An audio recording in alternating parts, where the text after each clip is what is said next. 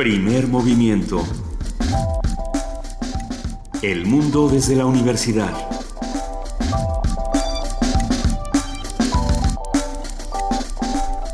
Muy buenos días a todos los que nos están escuchando en el 96.1 de FM Radio UNAM. Hoy es lunes 21 de marzo y son las 7 de la mañana con 3 minutos. Estamos arrancando con primer movimiento eh, los B-Sides. Querido Mario Conde, muy, buenos muy buenos días. muy buenos días, Luisa. Agradecido contigo, con la producción de primer movimiento y con los escuchas por su preferencia en esta mañana de lunes 21 de marzo. Sí, sí será que alguien nos está escuchando. A ver, Empezaron las vacaciones de Semana Santa, pasaron cosas en la ciudad como que el tránsito de pronto fue espeluznante el viernes y el sábado ya había desaparecido, como que la mitad de la ciudad se fue. Y de hecho, ahorita yo también detecté poco tráfico, sí noto que han empezado para algunos el descanso, el puente sobre todo, pero no dudo que haya alguien que tenga la misma idea de vacaciones que yo, que sea quedarse en casa y aprovechar el día para algún pendiente y pues es bueno aprovechar el día empezando con Radio UNAM. Nosotros seguimos trabajando de este lado, queremos mandarle un gran abrazo a Juana Inés de Esa, nuestra jefa de información, y a Benito Taibo, conductor titular de este espacio, que no se encuentran esta mañana con nosotros en cabina, pero que siempre están por ahí escuchando, mandando abrazos, les, los queremos, gracias por todo. Eh, cosas pasaron este fin de semana también, como ustedes saben, el presidente Barack Obama eh, dio su, su, primera visita en 88 años a Cuba. Y, y aparte, pues bueno, eh, primera visita después de que se levanta este embargo a Cuba, de que se reanudan las eh, relaciones diplomáticas entre los dos países. Sí, muchos, muchos cambios de entrada ahí internacionalmente. Sí, y, esta visita ha despertado todo tipo de controversias. Por un lado,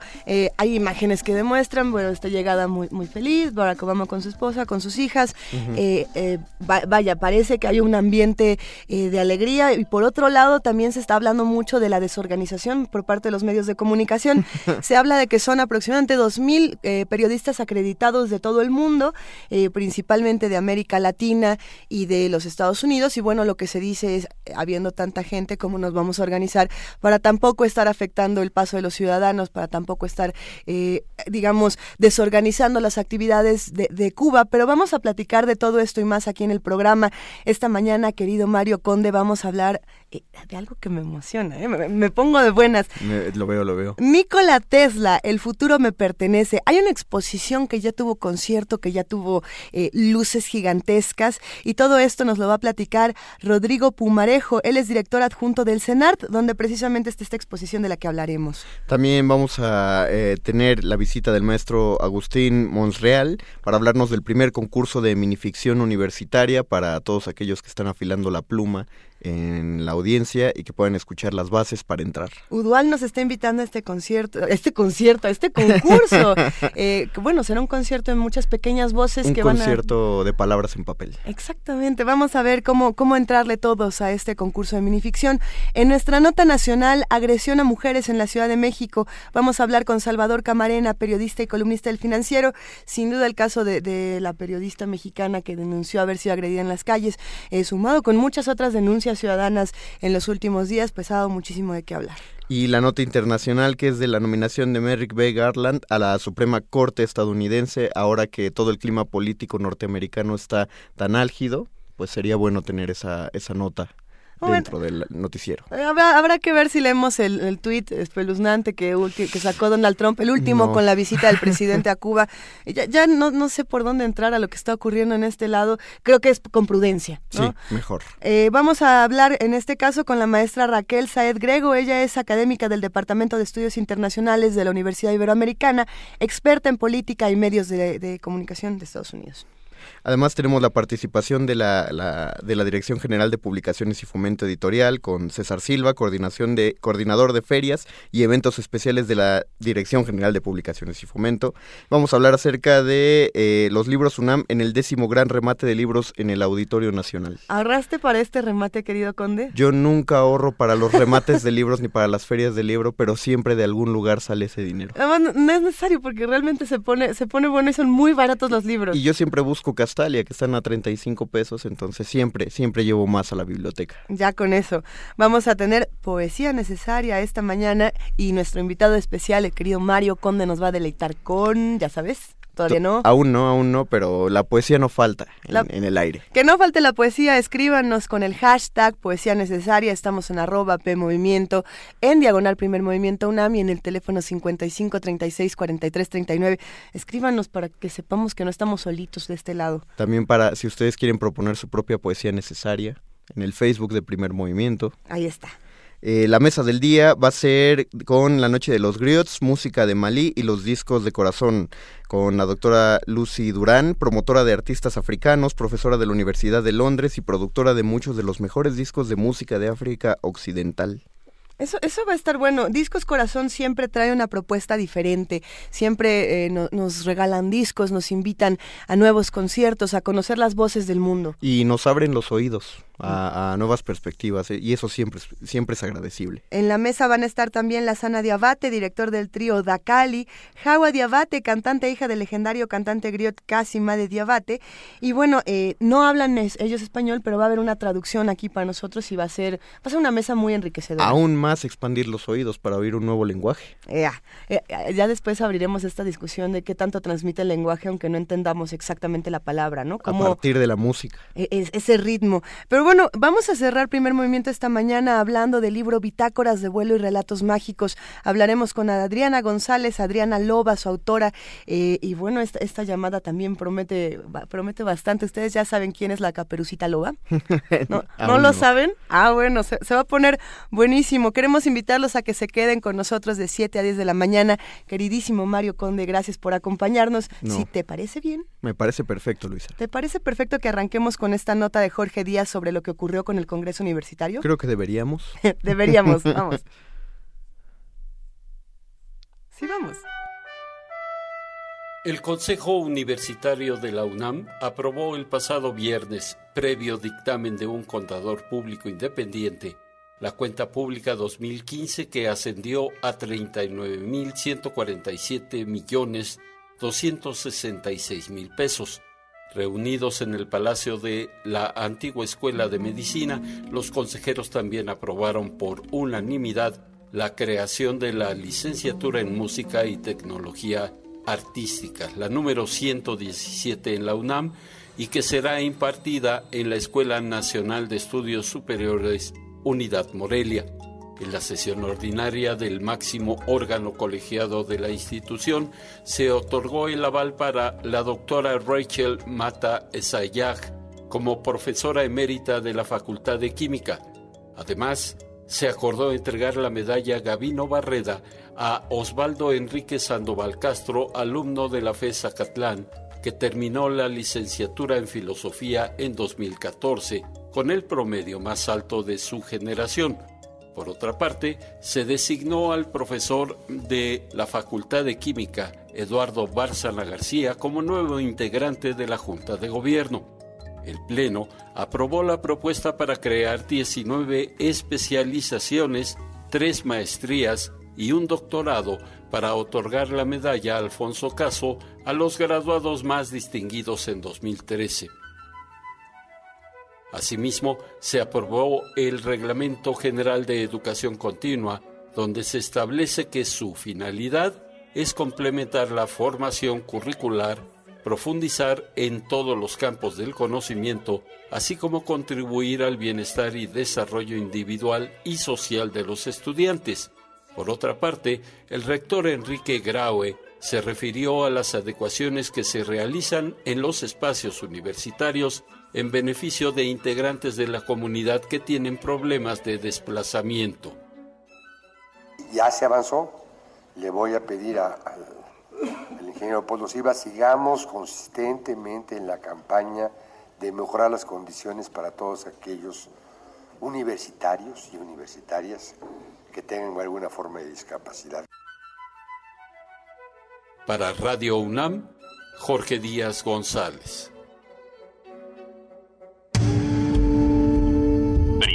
Movimiento. Donde la raza habla.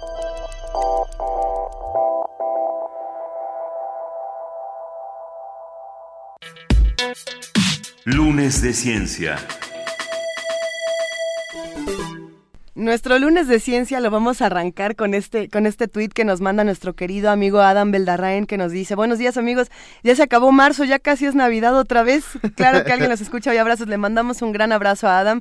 Eh, y bueno, eh, a ver, yo me quedo pensando en Navidad y lo primero que pienso es en foquitos que se prenden y se apagan y ciudad llena de luces. Que yo esperemos eh, que haya un futuro que siga lleno de luces navideñas, pero sin el impacto ecológico que tienen esas luces o sin el desperdicio de energía que tienen Hubo, hubo un tiempo, querido Mario, donde estas luces no eran, eh, no, eran catastróficas, donde era un hallazgo. Es, es, los tiempos de Nikola Tesla, donde, donde se hicieron todos estos hallazgos luminosos. Y bueno, creo que vale muchísimo la pena que arranquemos hablando de él. Nikola Tesla, el científico que hizo posible que la electricidad llegara a nuestras casas, es una figura fundamental de la historia del progreso. Él concibió la corriente alterna y la radio y fue pionero en tecnologías visionarias para su época como la robótica, los aviones de despegue vertical, las armas teledirigidas, y las lámparas de bajo consumo. A pesar de haber logrado todo eso, luego de su muerte fue olvidado hasta los comienzos del siglo XXI, quizá por su mala suerte en los negocios, lo que le hizo perder mérito histórico de sus contribuciones a favor de otros inventores más hábiles desde el punto de vista comercial. La exposición El futuro me pertenece, Nikola Tesla, no solo recupera la figura del científico serboamericano, sino que hace eco del referente que ha supuesto en la última década para artistas, científicos, internautas, museos, empresas, y entidades de todos los rincones del mundo. Hoy, Tesla se ha convertido en un ícono de la cultura pop. Esta exposición analiza los porqués. A continuación vamos a hablar esta mañana con Rodrigo Pulmarejo, él es director adjunto del CENART y nos va a contar todo lo que está pasando por allá con Nikola Tesla. Rodrigo, muy buenos días, ¿cómo estás? Hola, ¿qué tal? Muy buenos días, muy bien, ¿ustedes? Perfectamente y contentos de hablar contigo de esta exposición que pinta de muy interesante desde el nombre. Así es, muchísimas gracias por permitirme eh, contar un poco de esta exposición con su, con su auditorio. A, ver, vamos, vamos diseccionando, vamos por partes, diría nuestro amigo Jack. Eh, primero que nada, ¿quién es Nikola Tesla y por qué es tan importante recordarlo en nuestros días? Bueno, definitivamente, como bien lo, lo dijeron hace un momentito, Nikola Tesla fue, yo creo que el, la figura central de, de, la ciencia y la tecnología en el siglo XIX y que apenas hoy se le está dando su justa dimensión, ¿no? Eh, digamos, él, él no persiguió la fama, él no tenía esta visión comercial, entonces por eso no, no figuró como otros, como Edison, por ejemplo, ¿no? que fue su rival. Pero definitivamente yo creo que ahora eh, realmente la ciencia le está haciendo justicia y de ahí su encanto, yo creo, porque permaneció tanto tiempo olvidado que, que es lo que lo convierte ahora en una figura fascinante, ¿no? Que parece realmente sacado una película, pero pues digamos que toda su contribución aquí está y la podemos ver, ¿no? Definitivamente fue un adelantado y fue un genio. Ahora, eh, si bien esto tiene que ver más con la tecnología, ¿por qué, de qué manera se ha hecho esta exposición en el CENART para acercarlo a, digamos, públicos más como yo, que me considero lego en el tema? Claro. Mira, en realidad la, la digamos, el perfil del CENART tiene mucho que ver con la vinculación entre arte, ciencia y tecnología. Entonces, bueno, definitivamente es una exposición bastante didáctica que permite precisamente a todos aquellos que no estamos tan familiarizados con esta figura, porque realmente yo me incluyo, ¿no? El, el, digamos que la figura de Tesla es mucho más cercana a los jóvenes. Y, y, precisamente porque se ha convertido en un icono de la cultura pop, está presente, digamos, en películas, por ejemplo, eh, en la película que, que en la que sale David Bowie. El gran truco. El gran truco, exacto. ¿Cómo no? Este, personificado por David Bowie. Entonces está más cercano de los jóvenes. Tú le preguntas a, cualquier joven por Tesla y lo conoce y se fascina y le encanta. Entonces, eh, digamos que eh, precisamente eso es lo que está trayendo a toda esta gente y obviamente a, lo, a los que no lo conocíamos, porque en la escuela nadie nos enseñó el nombre de Tesla, nos enseñaron Edison y nos enseñaron a Marconi, pero Tesla permaneció olvidado cuando ha sido realmente yo creo que una de las injusticias más grandes de, de la historia de la ciencia por, por tenerlo en, en este descuido y, y sin él definitivamente nuestra vida sería totalmente diferente desde un, el uso electrodoméstico, un teléfono celular, este, en fin, apenas ahora se está materializando todo lo que él concibió. Por ejemplo, eh, realmente yo creo que lo más increíble fue esta concepción de la energía a través de, de medios inalámbricos, ¿no? De entrada el radio, pero posteriormente el, el intercambio de datos como es ahora, ¿no? A través de Wi-Fi. Este, él incluso conseguía la electricidad sin cables en un mundo en el que no hubiera contaminación para no generar ¿no? esta, esta energía por, por medio de carbón, que en, en, ese entonces era como se usaba en fin, eh, pensar en un mundo con, con el uso de energía gratuita, con acceso a todos. Entonces realmente fue un visionario que además para su época preocuparse por el medio ambiente, cuando todavía no se, no se concebían estas cuestiones de cambio climático y demás. Realmente fue, fue alguien eh, con una visión impresionante. Y, pensando entonces en todos estos hallazgos científicos de los que hablas, querido Rodrigo, ¿qué, pasaría en un mundo sin Tesla? ¿Cómo estaríamos actualmente si, si Nikola Tesla no hubiera hecho todos estos hallazgos? Pues de entrada yo creo que ya el, tema ambiental sería totalmente otra cosa, porque eh, mucho más grave. Mira, cuando Tesla estaba, eh, hubo un momento en que eh, se presenta la famosa guerra de las corrientes. Tesla defendía la corriente alterna y Edison defendía la corriente continua, pero la corriente continua, el problema que tiene es que para poder, digamos, transmitir eh, energía de, un, de una distancia a, eh, X a otro punto, tienes que tener diversas subestaciones, digamos, ¿no? Para poderla llevar. Incluso Edison empezó a electrificar la ciudad de Nueva York. Y para, digamos, alimentar las subestaciones tenía que eh, generar energía con carbón, lo cual contaminaba mucho. Y estas subestaciones estaban colocadas, no sé, cada dos cuadras. Entonces había una subestación cada dos cuadras, estaba lleno de cables y, y esto empezaba a generar contaminación en la ciudad. Entonces con, con, la, con la corriente alterna que propone Tesla empiezan los transformadores, que es tú elevas cierta corriente a través de alta tensión y ya la puedes mandar a la distancia que tú quieras y luego la vuelves a bajar para que llegue a, a uso doméstico, digamos. Entonces eso te evita el uso de estas subestaciones que tanto contaminan. Entonces yo imagino que un, sin esta sin este sin este aporte pues sería un mundo mucho más contaminado por el uso todavía de, estas subestaciones a cada cierto tiempo. Eh, definitivamente por ejemplo los electrodomésticos no existirían no existiría la radio en fin. No estaríamos hablando esta mañana. Exacto además exacto tal cual porque yo estoy en un teléfono inalámbrico entonces de entrada pues no podríamos estar hablando y aparte eh, existen estos avances que supuestamente corren leyendas, yo creo que es lo que eh, hace a Nikola Tesla una figura interesante entre los jóvenes, como dices, estos inventos que no salen a la luz, que se dice que inventó, como justamente la electricidad inalámbrica, que era su, pues, su quimera principal, eh, supuestamente un, un rayo de energía, que es un arma eh, que buscaban varios, varias naciones. ¿Cómo reúnen toda la inventiva de Tesla para ponerla en esta exposición? ¿Quién fue el encargado? Y, Bueno, tuvimos obviamente, eh, esta exposición surge a partir de una investigación realizada por Miguel Ángel Delgado, que es un especialista en Tesla. Eh, inició la exposición en España, en Madrid se presentó con muchísimo éxito en 2014. Posteriormente estuvo el año pasado en el Centro de las Artes de Monterrey, en el Parque Fundidora. Así es. Y ahora es que llega al CENART. Entonces, digamos que a través de toda esta investigación se presenta en el CENART, pero aparte en el CENART la enriquecimos. Contamos con la asesoría del Instituto de Investigaciones en Ciencias Nucleares, precisamente de la UNAM, a quienes estamos muy agradecidos.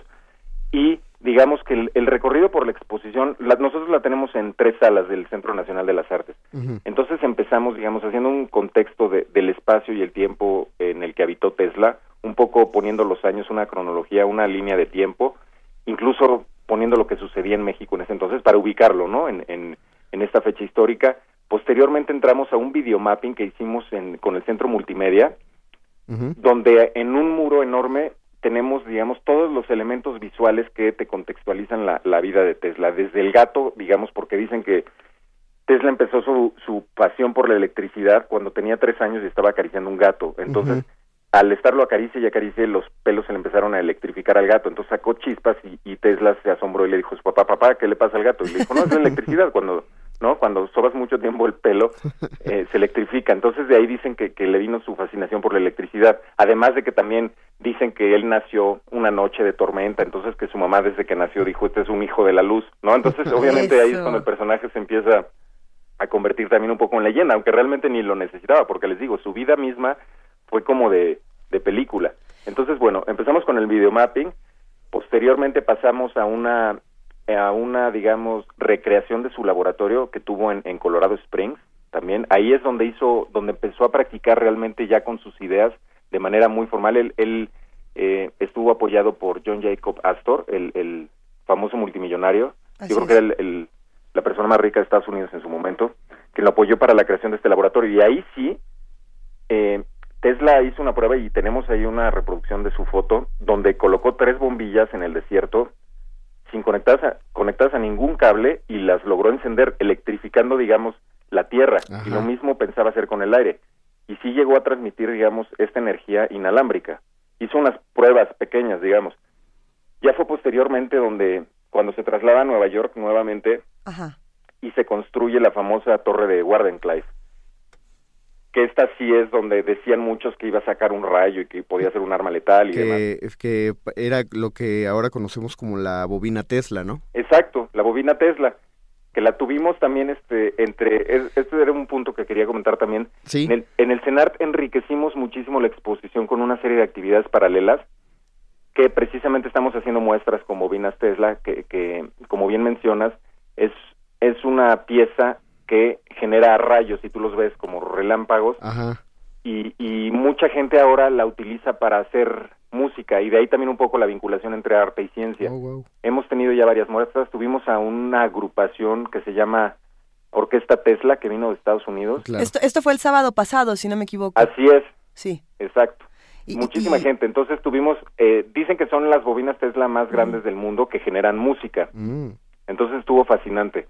Eh, tenemos también un ciclo de cine que empezó este fin de semana con 10 películas que tienen que ver, obviamente entre ellas El Gran Truco, que tienen que ver con la vida de Tesla y con y con los inventos. Por ejemplo, tenemos Yo Robot, que a lo mejor claro. no tiene directamente que ver con Tesla, pero finalmente también la robótica fue una de las, ¿no? De, de los inventos que desarrolló. E- Ese es otro lado que no, no se habla mucho cuando hablamos de Nikola Tesla, Rodrigo. Él, él tenía incursiones en la robótica y también en las armas. Digo, hay un, un lado muy romántico de, de este personaje, pero sí también tenía toda esta parte como futurista que no, no toda era tan, tan grata. Bueno, no, lo de las armas porque a uno no le gustan, pero de todas maneras era, era maravilloso. Sí, pe- no, incluso dicen que sí estuvo por ahí este coqueteando, digamos, con el tema de la de las armas, pero sobre todo por en, al, al contrario de lo que pudiera pensarse por el- un tema pacifista. Él decía que si y realmente fue lo que sucedió en la- luego en la carrera armamental durante la Guerra Fría, que él decía que si todos los países tenían un arma, digamos, de destrucción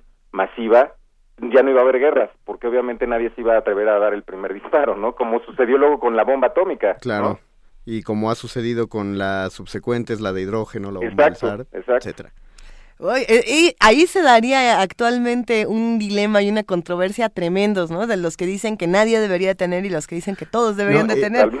Sí, Exacto, sí, y- sí. Y, de hecho, pues es el gran problema que dicen con electrificar el aire, co- porque es electricidad libre para, para todos. Exacto, exacto. Y muchos también dicen eso, que, que realmente, como era precisamente electricidad libre para todos, pues eh, iba a ser eh, de acceso gratuito, ¿me Ajá. explico? Entonces, pues obviamente no iba a haber empresas que ganaran y por eso ya también los millonarios de esa época que en un principio apoyaron a Tesla porque querían, obviamente ellos con la visión empresarial, ¿no? Sí. Pensaban, bueno, con estos inventos nos vamos a volver todavía más millonarios, pero cuando vieron que pensaba estas cosas, pues decían, no, es que realmente, pues al no cobrar, pues no, no hay negocio, entonces y, y Tesla también fue un personaje muy exótico y excéntrico y demás, entonces yo creo que lo empezaron a ver un poco como loco y decían no no, no nos queremos arriesgar, mejor le retiramos nuestro dinero, Sí. este y muchos de sus proyectos se quedaron a la mitad como este que realmente era el máximo, era como la cúspide de su de su carrera, el- el- lo de la torre Wardenclyffe. Hay, hay algo triste dentro de la vida de Tesla y es que si bien nace en una tormenta como un hijo de la luz, como, como nos mencionabas, Rodrigo,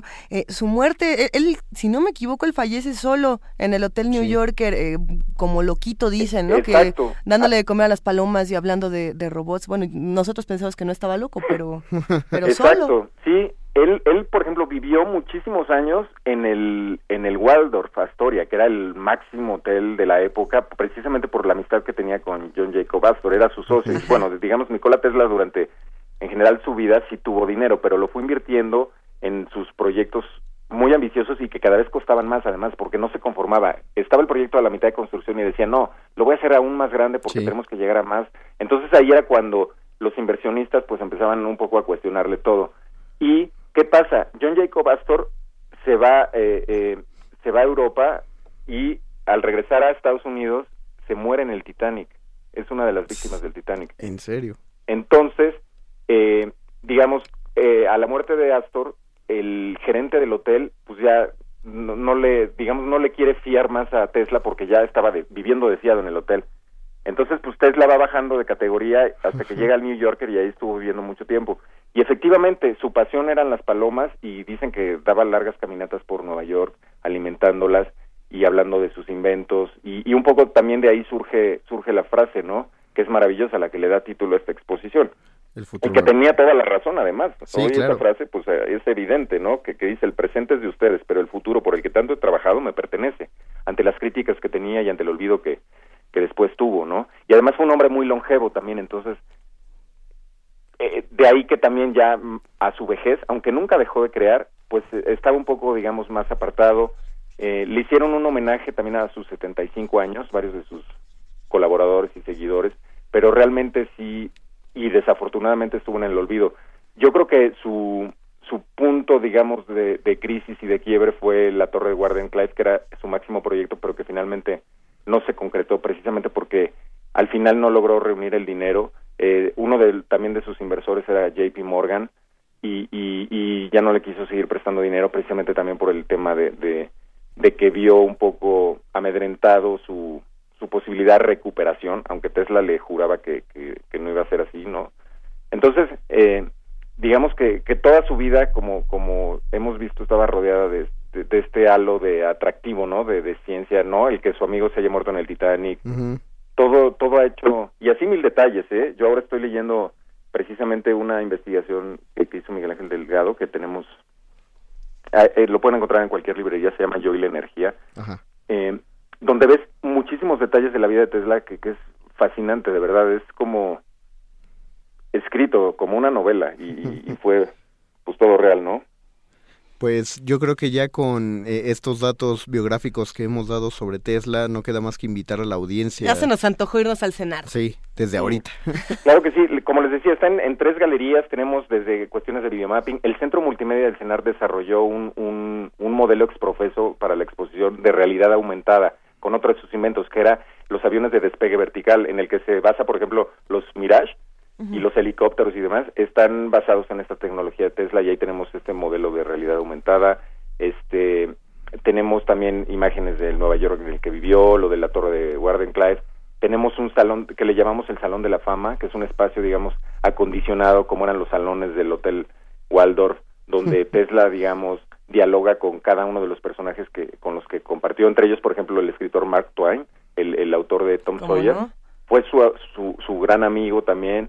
Tesla, por ejemplo, uno de los inventos que, que mencionan también, por ejemplo, que, que es muy curioso, el, el que ahora, esta plataforma que vibra, que usan mucho también como para cuestiones de estética, Sí. no Sí, sé claro. si es que le han llamado BioShaker o alguna Ajá. de estas cosas, él lo desarrolló también en su momento. Incluso Mark Twain decía, bueno, este, esto por favor, digamos que déjame representarte en la venta de este producto y seguro me va a ir muy bien vendiéndola entre las mujeres, ¿no? Entonces, desde ese entonces, ¿no? Y nosotros por eso digo que creemos que estamos ahora inventando todo, pero no, pues viene, en este caso, desde Tesla hace 100 años, ¿no? Entre los griegos y Tesla ya se hizo todo, mi querido Exacto. Rodrigo Pumarejo. Invitamos a todos a que se den una vuelta al CENART, a que visiten también la página www.cenart.gov.mx para que conozcan más información.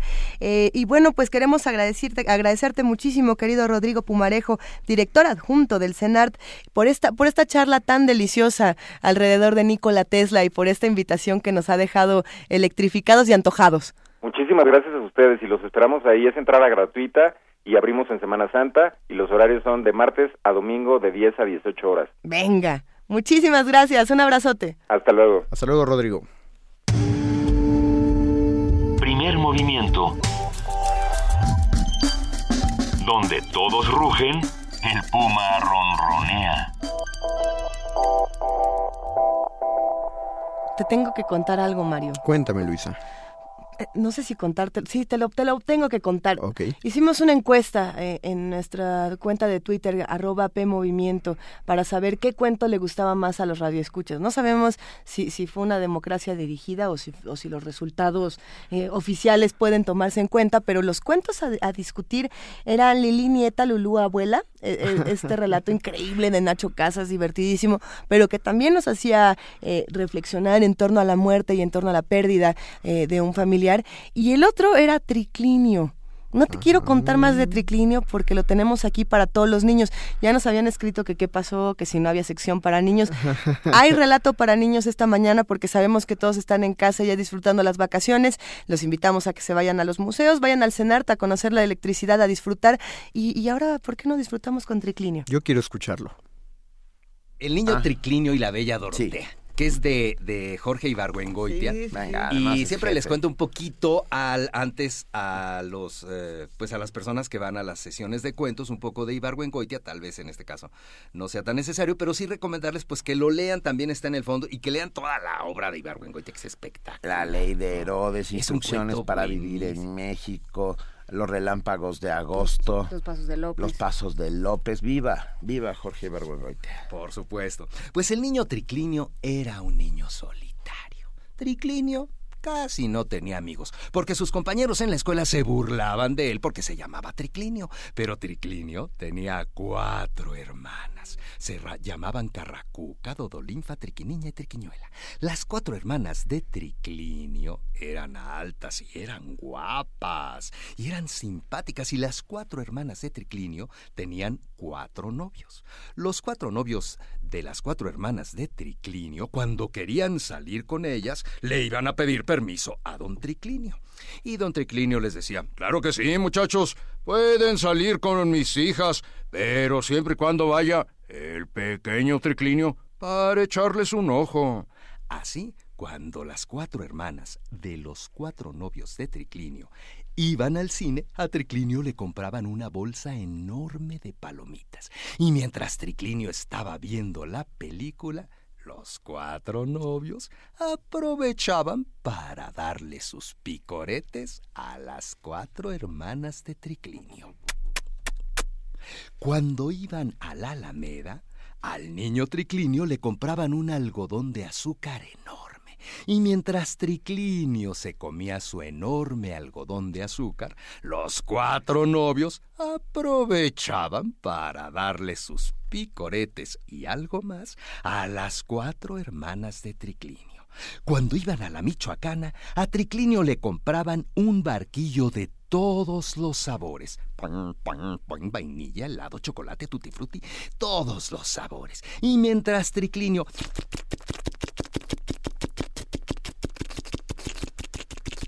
se comía su helado de todos los sabores, los cuatro novios aprovechaban para darles más picoretes a las cuatro hermanas de Triclinio.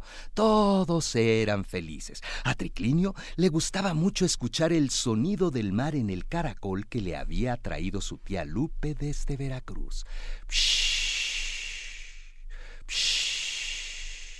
Y también le gustaba mucho subirse a los mezquites, a los árboles, para observar los opilotes. Un buen día llegó un telegrama a casa de la familia de Triclinio. Si no saben lo que es un telegrama, los chavos que nos están escuchando, no se preocupen. Es como un email, pero de la época de los dinosaurios. Pues llegó un telegrama. Decía, querido tío, llego mañana en el camión de las siete. Atentamente, la bella Dorotea. Va a venir mi sobrina de México. Ay, va a venir mi sobrina, le voy a preparar un molito. Las cuatro hermanas de Triclinio se emocionaron mucho porque iba a ir su prima, que era guapa y era alta, era de México y era güera. Día siguiente, en el primer camión que llegó a la central, arribó la bella Dorotea. Se abrió la puerta del autobús. Salió una pierna espectacular, torneada, un vestido color salmón y su cabello era rubio platinado, despedía brillitos. Cuando la bella Dorotea se bajó, todos los niños y los jóvenes del pueblo se quedaron con la boca abierta, porque su belleza era espectacular. Tanto fue así que todos le empezaron a lanzar piropos decentes a la bella Dorotea. A ver los que están aquí, díganme algún piropo decente. Guapa. Guapa, le dijo un señor elegante y distinguido. A ver, los radioescuchas también pueden decir un piropo decente para la bella Dorotea. Todo mundo le fue diciendo cosas lindas. El niño Triclinio se fue a su casa, agarró aquel caracolito que le había traído su tía desde Veracruz y... se puso a escuchar el sonido del mar. Luego se subió a los mezquites para ver los opilotes.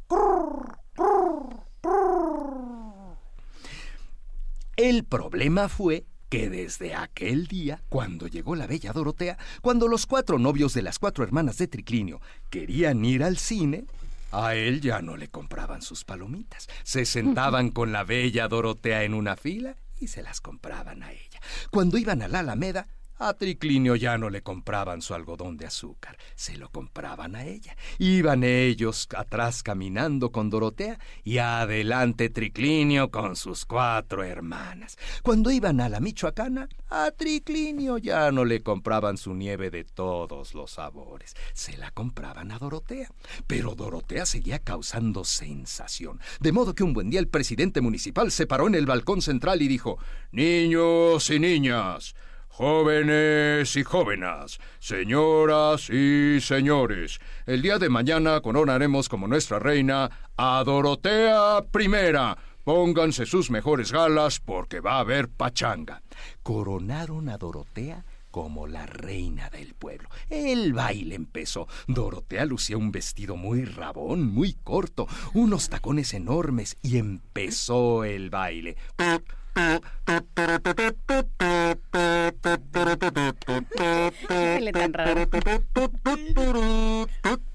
Pero hubo una canción que le encantaba a Dorotea.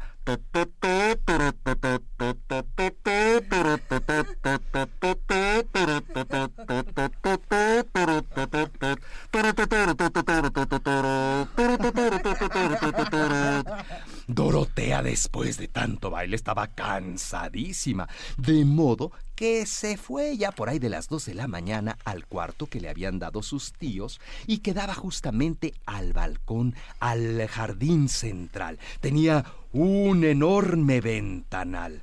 El niño triclinio se había subido a los árboles para observar los opilotes.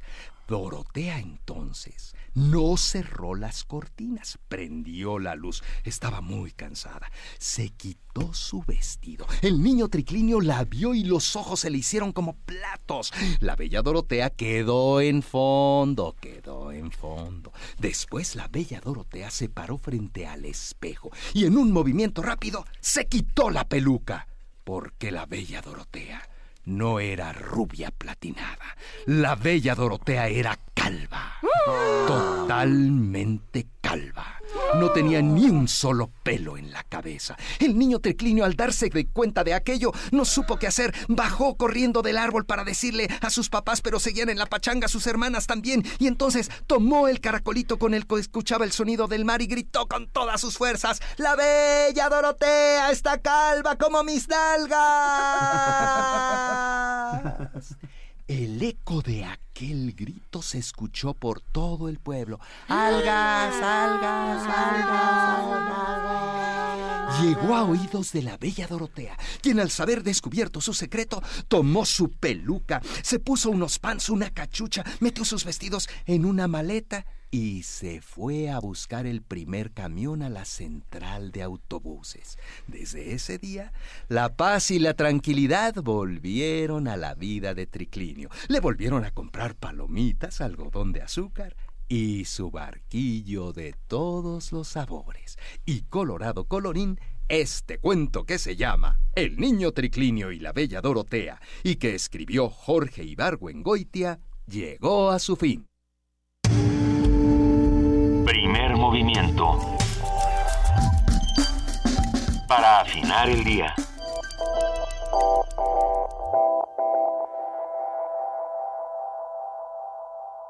Siete de la mañana con 41 minutos. Hay, hace muchos años un querido amigo me contó una historia que la voy a tratar de hacer muy pequeña. Él decía que teníamos una gran casa y que si nosotros podíamos entrar por la puerta principal de la casa, recorrer las habitaciones, descender la cama, oler, eh, oler las cobijas, estábamos contando una novela. Decía que si nada más podíamos asomarnos por la ventana y ver esa habitación desde lejos, pero podíamos saber lo que estaba ocurriendo, estábamos en un cuento. Y decía que si nada más nos podíamos asomar por las pequeñas eh, rejitas, por la, por la llave, estábamos en la presencia de una minificción, que las minificciones eh, eh, pueden contarnos el mismo universo que una novela y que un cuento y que un ensayo, pero que lo cuentan desde, desde una inmediatez y una velocidad impresionantes, ¿no? Un género que ha existido ya desde hace muchos años, incluso podemos decir siglos, pero que últimamente ha tomado mucha relevancia. Y al respecto tenemos en cabina al maestro Agustín Monsreal, que nos va a hablar del primer concurso de minificción universitaria. Bienvenido, Agustín. Gracias, gracias por invitarme y por apoyar esta convocatoria que es para que en el ámbito universitario también se, se dé a conocer, se maneje, se expanda este género que si bien eh, ha existido prácticamente siempre, eh, no, no lo había hecho como género literario. Exactamente. La carta de naturalización como género, digamos que es muy, muy reciente. El siglo pasado, ya, ya bastante avanzado el siglo pasado, pero ahora pues la ha adquirido una fuerza tremenda, ¿no? Está arrasando verdaderamente. Sí, eh, porque ahora sí tiene sus reglas, tiene talleres, y, ahora su primer concurso universitario. primer concurso universitario. Estamos este, proponiendo y ya llevando a cabo eh, acciones que permitan hacer en las ferias del libro, lo, más que, lo más que podamos, eh, jornadas de minificción, que se dedique un día, dos, tres, específicamente para trabajar, para que haya mesas, para que haya encuentros, para que haya lecturas de minificción. Hay, hay muchas minificciones que recordamos eh, muy veloces, por ejemplo, el primer cuento de terror eh, pequeño que era de Frederick Brown, La llamada, ¿no? Que decía, el último hombre estaba sentado en su habitación, el último hombre sobre la tierra estaba sentado en su habitación, alguien llamó a la puerta, Ahí se queda.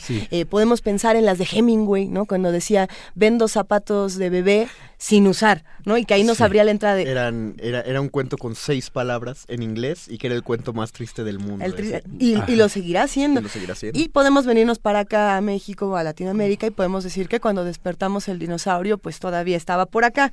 ¿no? estaba dando, dando la tesis el más célebre de Monterroso. Así es. Aunque eh, desde mi punto de vista... Eh, hay que leer a todo Monterroso, ¿no? que eh, ya a estas alturas se le recuerda únicamente por ese texto y yo creo que es totalmente injusto que olvidemos todo lo de, toda la demás obra de Monterroso que es tan importante y tan rica, ¿no? De hecho, no, adelante Luisa. No, me quedé pensando en que sí, parte de para poder escribir minificciones hay que leer muchísimo, eh, porque eh, la minificción es un acto de, de resumir o de poder juntar una idea inmensa, un universo en muy pocas palabras y poder hacer que esto se sostenga en las 5, 6, 7, el párrafo que tenga se sostiene todo un universo, todo un cráter, todo un iceberg, ¿no? Yo me atrevo a, decir que son novelas podadas al máximo.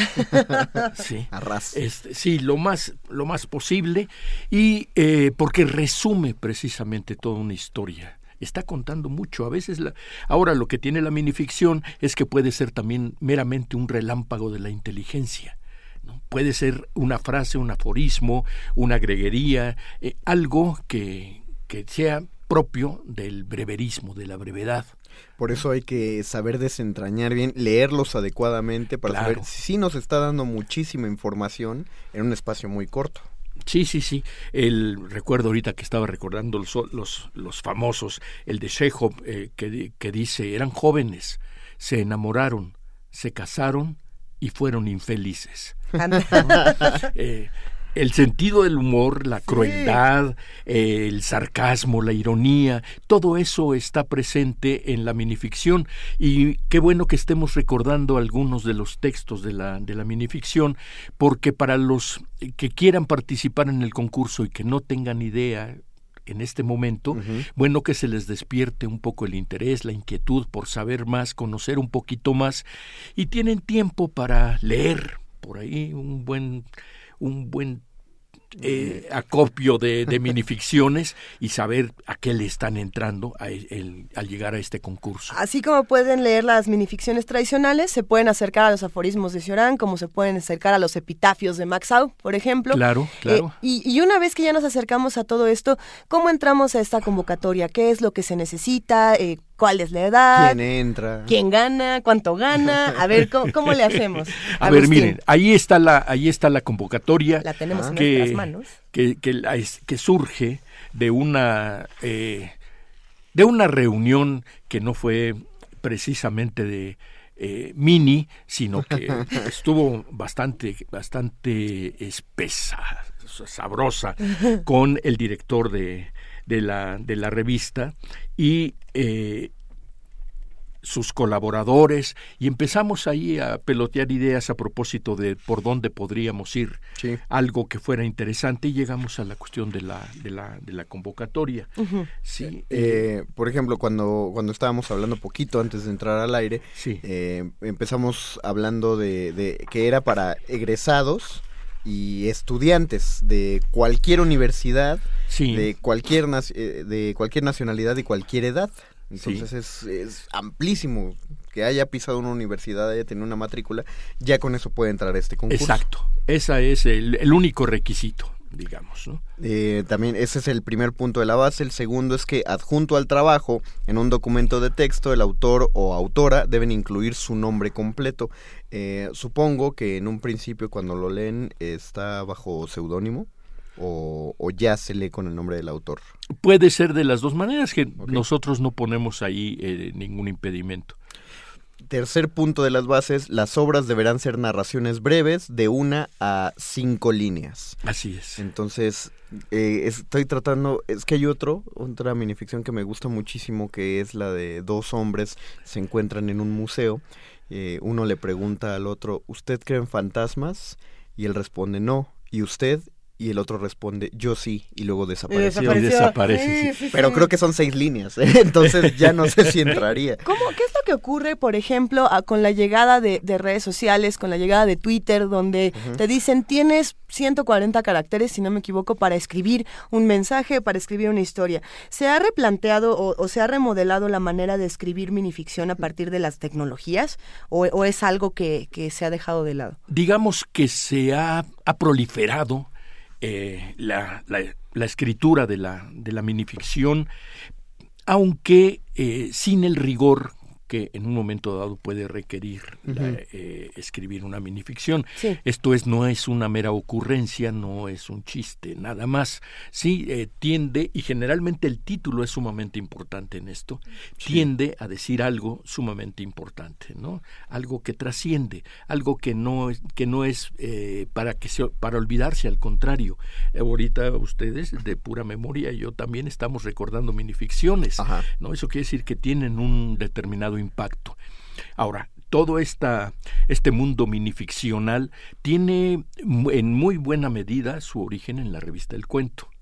El mundo Valadez, ¿cómo no? El mundo Valadez, ¿no? Uh -huh. eh, en la revista El Cuento tenemos mucho, mucho de la, de la minificción y eh, ahora que se cumplieron aniversarios de Valadez el año pasado, aniversarios uh -huh. de nacimiento, aniversario de la revista El Cuento, en fin, eh, volvió a resurgir con mucha fuerza la, la cuestión de la, de la minificción. Y yo creo que las redes sociales pues están haciendo su trabajo y con, sí. con muchísima, con muchísima fuerza, mucho empuje, y yo ahí lo único que diría es que no se queden en leer únicamente eso. Claro, ¿no? porque si bien eh, abre a que todo mundo empiece a experimentar en esto, no se abre el proceso de tallereo, que también lo requiere una minificción como cualquier otro género literario. Claro, claro, eh, estamos, lo mejorando. Ahí... Estamos en eso, ¿no? Ahora, eh, lo que tiene también la minificción es tan atractiva en este momento, antes de surgir la convocatoria en esta primera reunión que les platico con el director de universidades, que es eh, Roberto Ibarra, y con Jesús Islas y Naomi Fuentes, Juan José Rodríguez, María Eugenia Barrientos, uh -huh. ahí estábamos todos y de repente, así como lo estamos haciendo en este, en este ahorita, llegó el momento en el que ya todos estábamos como haciendo minificciones, ¿no? o queriendo hablar en mini, Sí. Sí. sí, para decirlo lo más con menos, Eh, porque el de parte del encanto de la minificción es como eh, yo tengo una imagen clara cuando mis hijos estaban chiquitos yo y estaba, había lluvia había tormenta y todo venía el relámpago y yo les decía miren y pasaba el relámpago entonces contábamos uno Claro. dos tres y ¡pum! venía no, rom- se rompía el cielo con el escándalo es lo que pasa con la minificción primero viene el deslumbramiento ¿no? Primero ese rayo cegador, pero tarda como unos un poquito para que le caiga a uno el 20 bien de qué fue lo que se dijo en esa en esas cuatro, cinco, seis, diez palabras del texto. ¿No? Mientras más lo repites, más cosas te van surgiendo en la Exacto, y de mente. repente pasan, pu- pueden pasar, para que le caiga a uno bien la idea de lo que quiere decir el, el del dinosaurio, no, no se capta la primera, creo yo. Bueno, pasarán unos 30 años y seguimos en la misma, Y pasarán unos seguimos 40 que no- años y... que no les que no le queremos dar la Eh, eso es bien interesante, cómo vamos replanteando las relecturas, ¿no? Como un mismo texto va resignificándose con el paso del tiempo.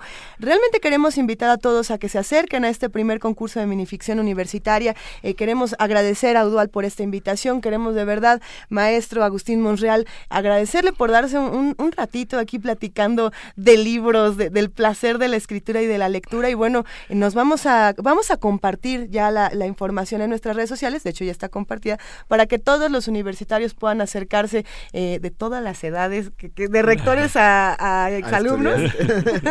todos nos Sí. acercaremos a esta convocatoria. Sí, porque una de las cosas importantes está dicho ahí en, en esa en esa entrevista. En la el, en- y la entrevista que lo a- que acompaña a la Ah, claro. convocatoria, sí, que el telescopio empequeñece al universo.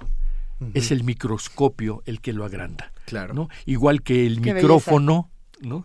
Amplía nuestras voces y las lleva más allá. Ay. Es lo que pasa también con la con la minificción, ¿no? Con el aspecto micro que tiene la minificción. Pues con- Agustín, gracias. Gracias, muchas gracias al maestro Agustín Monreal. Nosotros conminamos a nuestros radioescuchas a que empiecen a escribir y entren al concurso de minificción. Primer movimiento. Donde todos rugen, el puma ronronea. Tenemos una nota que queremos compartir con ustedes. Nuestra compañera Cindy Pérez Ramírez ah, ha realizado este trabajo para hablarnos sobre la app del síndrome de Down. Ahora que, se habla mucho de síndrome de Down, eh, vamos a hablar después de este día que se tiene que, que recordar. ¿Por qué no la escuchamos?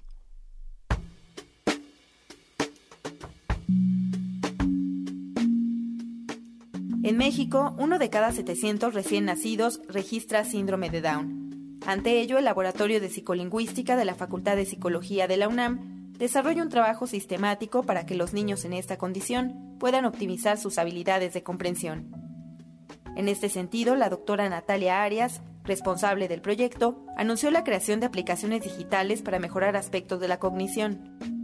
Tenemos dos esfuerzos en este momento que están en un nivel exploratorio. Uno es una aplicación en una tablet y la otra eh, tiene que ver con un robot que está en realidad presentado en forma de carro.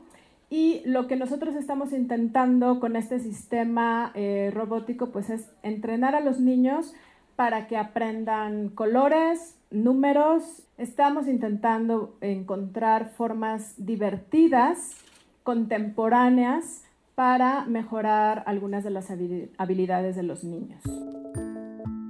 El síndrome de Down es una anomalía congénita que ocurre cuando hay una copia extra del cromosoma 21, principal causa de discapacidad intelectual. La investigadora reconoció que existen muchos prejuicios en torno al aprendizaje léxico en quienes presentan el síndrome.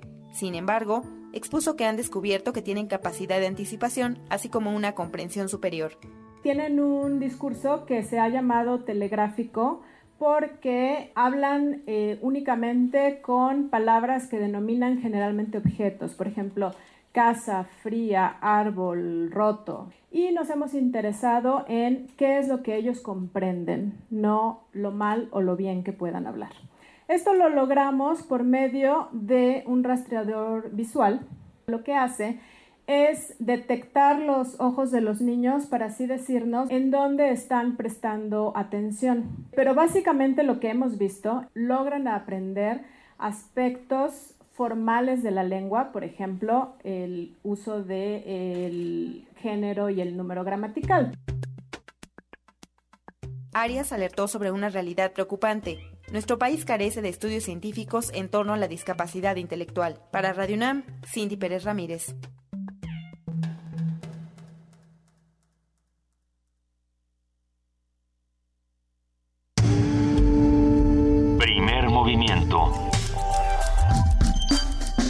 Para afinar el día.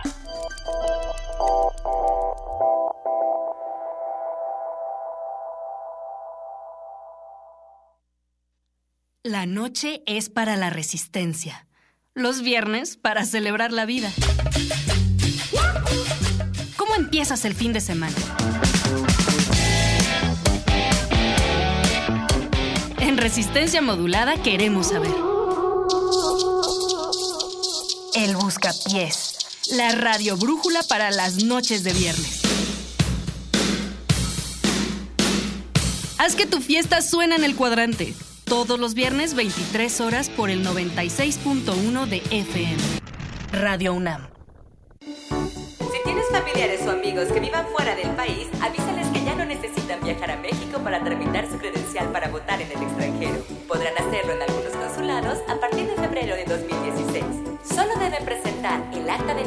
original, identificación con fotografía y comprobante de domicilio en el extranjero. Para mayor información, consulta www.ine.mx o llama al 01800 433 2000. Instituto Nacional Electoral, INE. Conversar, escuchar, transformar. En la calle el acoso. Si unos y otras nos pusiéramos en el lugar de la otra persona, seguramente podríamos acompañarnos y cuidarnos más, más solidaria y más lúdicamente. ¿no? Aquí estamos otra vez. Aquí estamos para seguir hablando sobre las temáticas de género. Es necesario, es urgente, es indispensable para todas y todos. Dicen por ahí que la gente privilegiada jamás se da cuenta de las injusticias. Un grupo nace sin poder y el otro grupo nace con poder y eso determina todas las relaciones sociales que vas a hacer en tu vida. Las mujeres mayores creo que enfrentan muchos más problemas. Porque... Tejiendo Género, tercera temporada. Escúchanos a las 13.30 horas por el 96.1 de FM. 15 minutos diarios de lunes a viernes. Invitan el Instituto Nacional de las Mujeres, el Programa Universitario de Estudios de Género y Radio UNAM. Porque solo a través de la equidad podremos construir una sociedad más justa.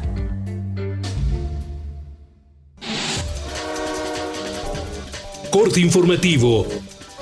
Un grupo de universitarios colabora con el Instituto Nacional de Investigaciones Forestables, Agrícolas y Pecuarias para el desarrollo de un mapa de un virus que afecta a las abejas en siete estados del país. Los académicos de la Facultad de Estudios Superiores Cautitlán son encabezados por Marisela Leal Hernández y Liborio Carrillo Miranda. Llegamos a la conclusión de que podríamos hacer un trabajo del mapeo de los virus en México, porque se desconoce.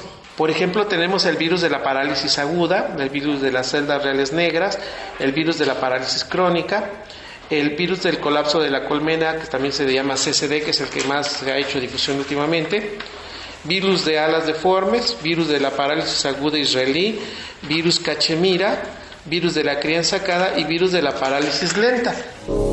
La UNAM obtuvo el primer sitio en 6 de las 17 carreras impartidas en 75 instituciones de educación superior en la zona metropolitana del Valle de México. Así lo destaca el ranking de las mejores universidades publicado ayer por el periódico Reforma, donde cerca de 1.500 empleadores evaluaron a los egresados de universidades públicas y privadas en su preparación, desempeño y ética.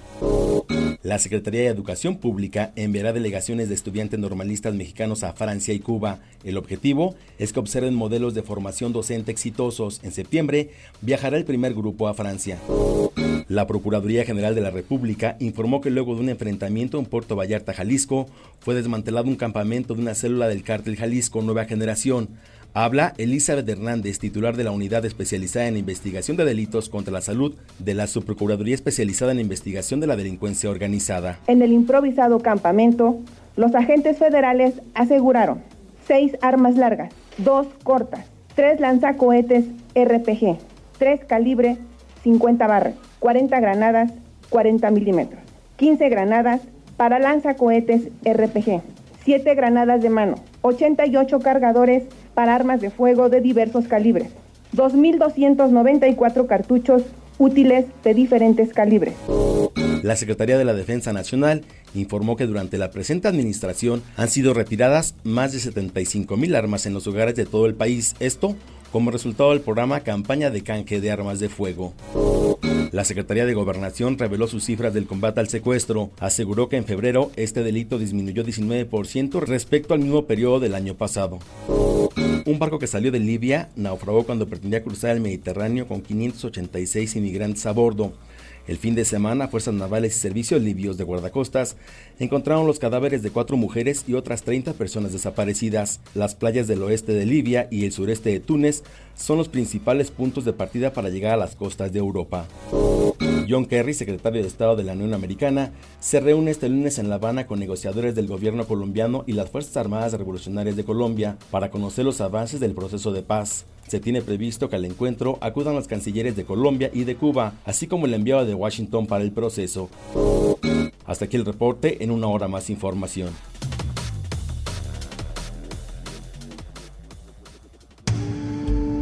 Primer movimiento. La vida en otro sentido.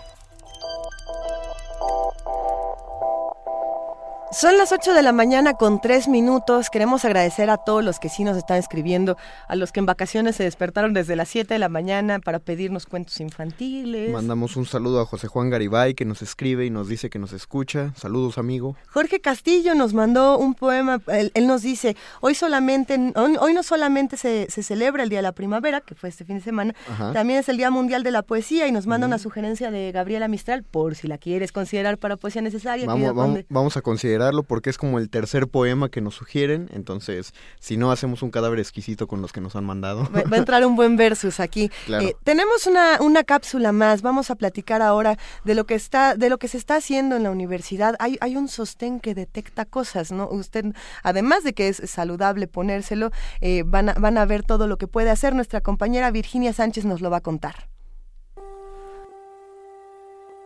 Tras 31 meses en prisión, Nestora Salgado, comandante de la Policía Comunitaria de Olina Guerrero, abandonó la mañana del pasado viernes el penal femenil de Tepepan, en la Ciudad de México. Su libertad se derivó después de que jueces de Tlapa, Huamustitlán y Ayutla determinaron que no había pruebas para condenarla por los presuntos delitos de robo de armas, secuestro y homicidio. En conferencia de prensa, Salgado anunció que emprenderá una campaña para exigir la liberación de sus compañeros de la Policía Comunitaria, presos por los mismos delitos que a ella le atribuyeron. Es horrible que yo haya pagado por un delito que no cometí, por haber querido defender a mi gente, a mi pueblo, a gente humilde, porque yo soy del pueblo. Yo soy la voz del pueblo, yo soy la voz de los que no tienen voz, soy el rostro de los que no tienen rostro, de los que nadie ven, de, los que están presos y que nadie sabe que están presos. Mi voz se escuchó, mi gente logró traspasar las fronteras para los medios, pero hay cuántos, cuántos presos, hablamos de 500 presos políticos en México.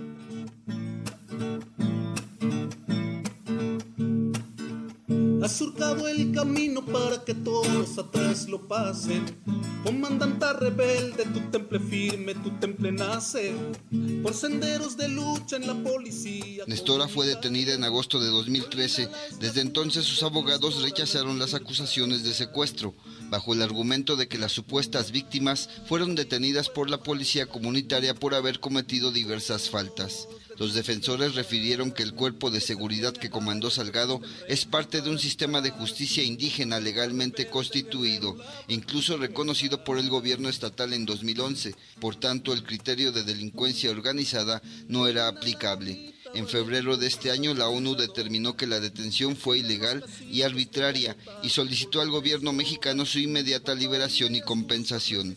Para el doctor René Jiménez Ornelas, especialista del Instituto de Investigaciones Sociales de la UNAM, la excarcelación demuestra que el Estado mexicano se equivocó al detener y mantenerla en prisión. Yo creo que fue el reconocimiento que tuvieron que aceptar las autoridades de el error de tener detenida pues a la comandanta, que realmente ella se, se forma, Nestora Salgado, como una reacción ante una situación de violencia en donde no solamente tenían que defenderse de delincuencia común, sino principalmente de los ataques de la delincuencia organizada. El haber llegado a reconocer no es porque ellos quisieron reconocerlo, sino porque no había alternativa dada la presión nacional e internacional que se había ejercido. Y en ese sentido no tuvieron otra salida que tener que reconocer este tipo de autoritarismo en contra de la propia ciudadanía. Comandante rebelde, tu temple firme, tu temple nace por senderos de lucha en la policía comunitaria. Violina la es la cuna. Para Radio UNAM, Antonio Quijano.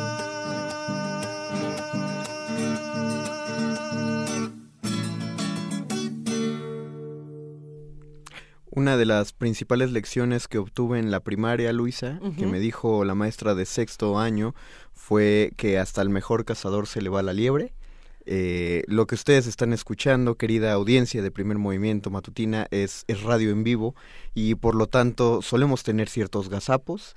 La nota que escucharon no fue la nota acerca de, de este sostén detector, sino que fue una nota preparada por nuestro compañero Antonio Quijano acerca de la liberación, finalmente. de Nestora. Importantísimo lo que ocurrió eh, con Nestora Salgado, eh, quien sale de, de Tepepan en estos días y Sí. para muchos de nosotros, como bien dice la cápsula, es, es digno de celebración, es, es algo que, que muchos esperábamos que sucediera, pero falta Mireles, faltan muchas personas que, que siguen esperando de entrada que tengan una sentencia y no la tienen, hay muchos invisibles, eh, es lo, lo mismo que dijo Nestora y bueno, nosotros 500, 500 presos políticos, dijo ella.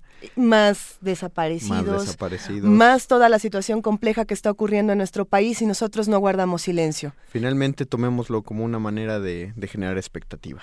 Vamos a nuestra nota nacional. Primer movimiento. Donde todos rugen, el puma ronronea.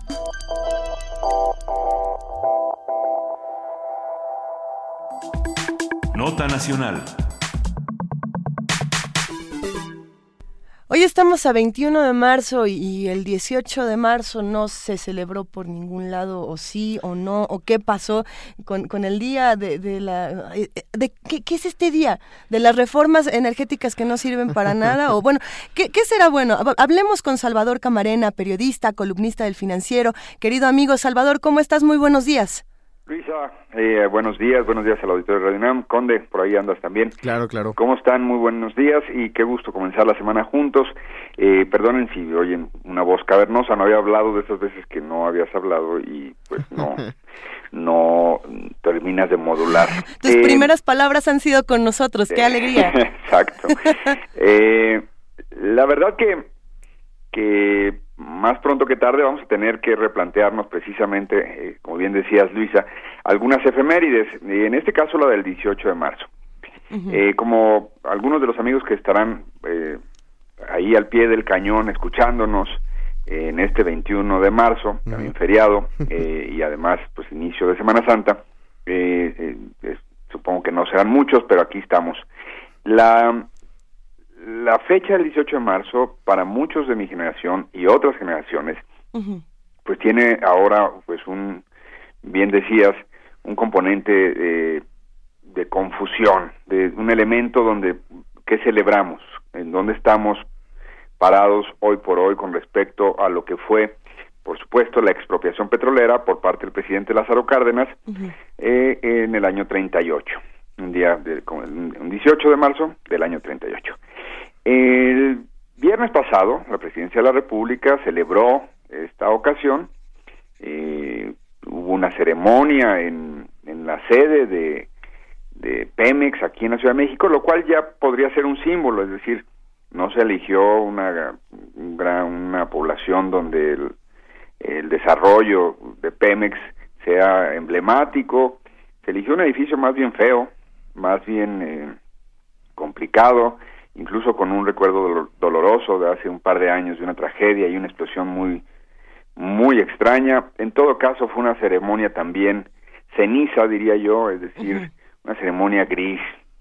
Eh, yo creo que es muy importante que nostalgias aparte de aquellos que ustedes son muy jóvenes, Luisa Conde, pero aquellos que en la primaria íbamos y nos hacían comprar popotes y plastilina y pegamento y, y, cuando digo popotes también digo popotes de, de carrizo y hacíamos una torre petrolera y cada quien tenía que llevar la simulación de una torre petrolera y por supuesto eh, eh, con eso todos los niños eh, pues queríamos dejar bien marcado ese orgullo que tenían los mexicanos por la industria petrolera nacional.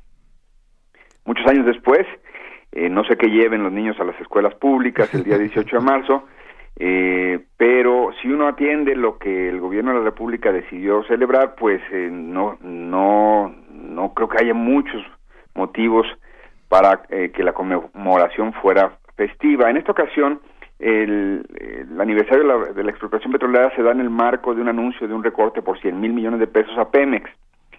Y creo que deberíamos detenernos en, en esta coyuntura.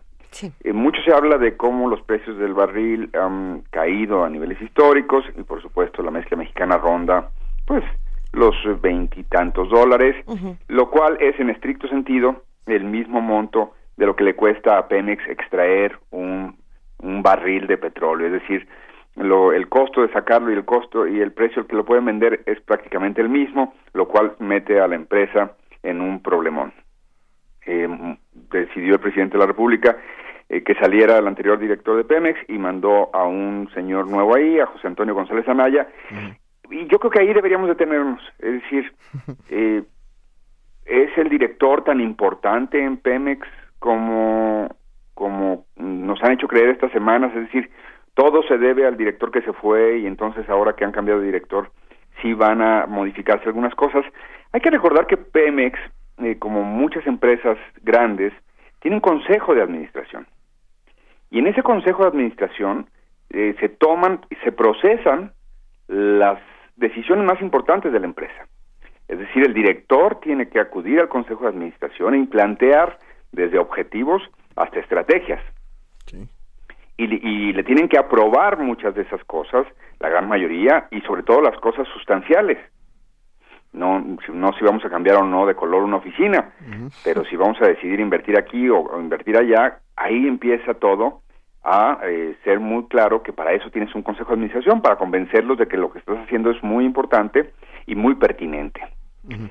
En el Consejo de Administración eh, están, entre otros, el licenciado Pedro Joaquín Codwell, que es secretario de Energía, y el doctor Luis Videgaray, que es secretario de Hacienda y Crédito Público. Uh -huh. Aparte hay otros consejeros del gobierno federal, el secretario de Economía, el de Medio Ambiente, eh, la subsecretaria, en este caso, porque es mujer, de hidrocarburos de la Secretaría de Energía, María de Lourdes Melgar. Muchos personajes honorables, al eh, parecer.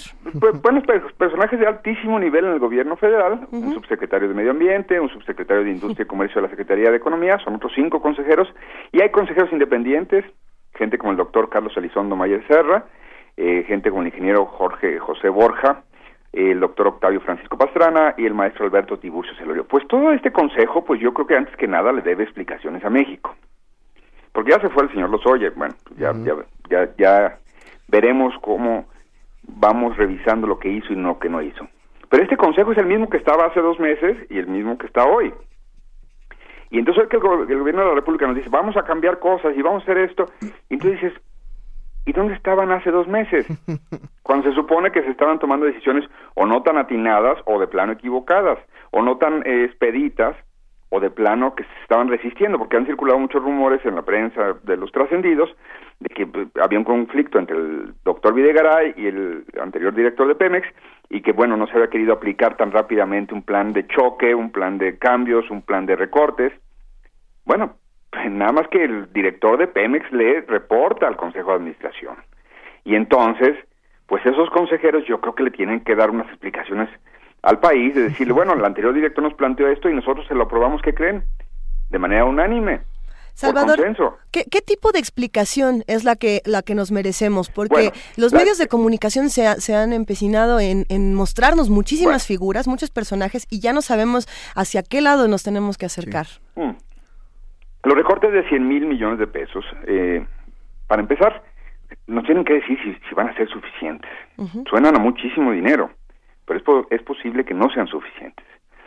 Pero, eh, y ellos ya, como consejeros, deberían ya hacer una evaluación de esta propuesta que hizo el gobierno hace un mes. ¿eh? El gobierno federal dijo hace un mes, vamos a hacer este recorte. Bueno, pues el Consejo de Administración ya tiene que evaluar y ya tiene que decirnos, oigan, creemos que el recorte es ah, idóneo, óptimo, eh, o de plano insuficiente, o ni siquiera eh, beneficioso. Tendrían que tener una explicación. Dos, eh, se supone que, el- que, que el- ese ajuste, como le dicen, aunque va a ser un hachazo más que un ajuste, según yo, eh, será en, en varios rubros.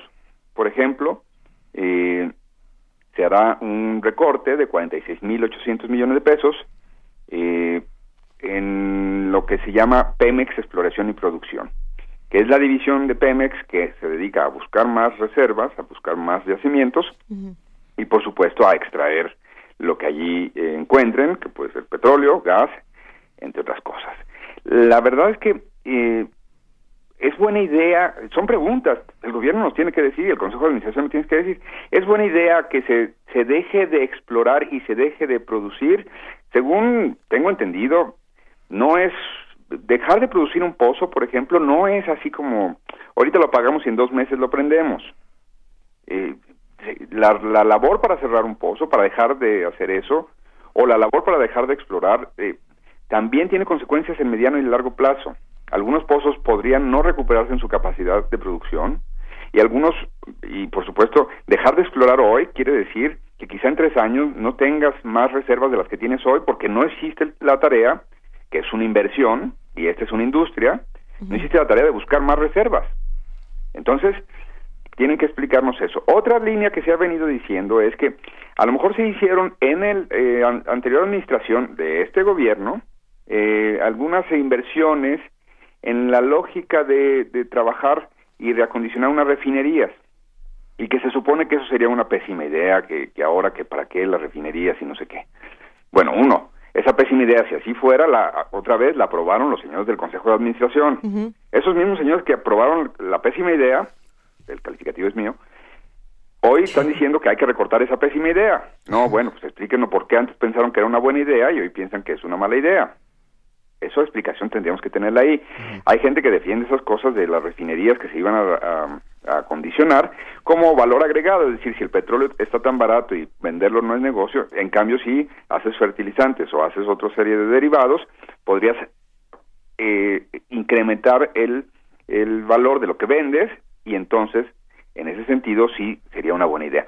Yo no tengo yo no tengo ahora sí que no tengo ni idea si es buena o mala idea, lo que sí sé es que los mismos que aprobaron que se hicieran esas cosas hace un par de años, esos mismos hoy nos dicen que no o por lo menos no nos han dicho que es mala idea recortar esto. Entonces van a recortar esto de, pro- de producción, exploración y no sabemos si es buena idea o no, pero los mismos que la aprobaron hoy hoy tienen que decirnos qué están haciendo. ¿Y son capaces de seguir con este proyecto? Eh, el proyecto de Exactamente. Exacto. Esa es la pregunta. Esa es la pregunta, ¿cuál es el proyecto? Bueno, tercer cosa. Eh, yo creo que no estamos viendo el problema social que esto va a implicar.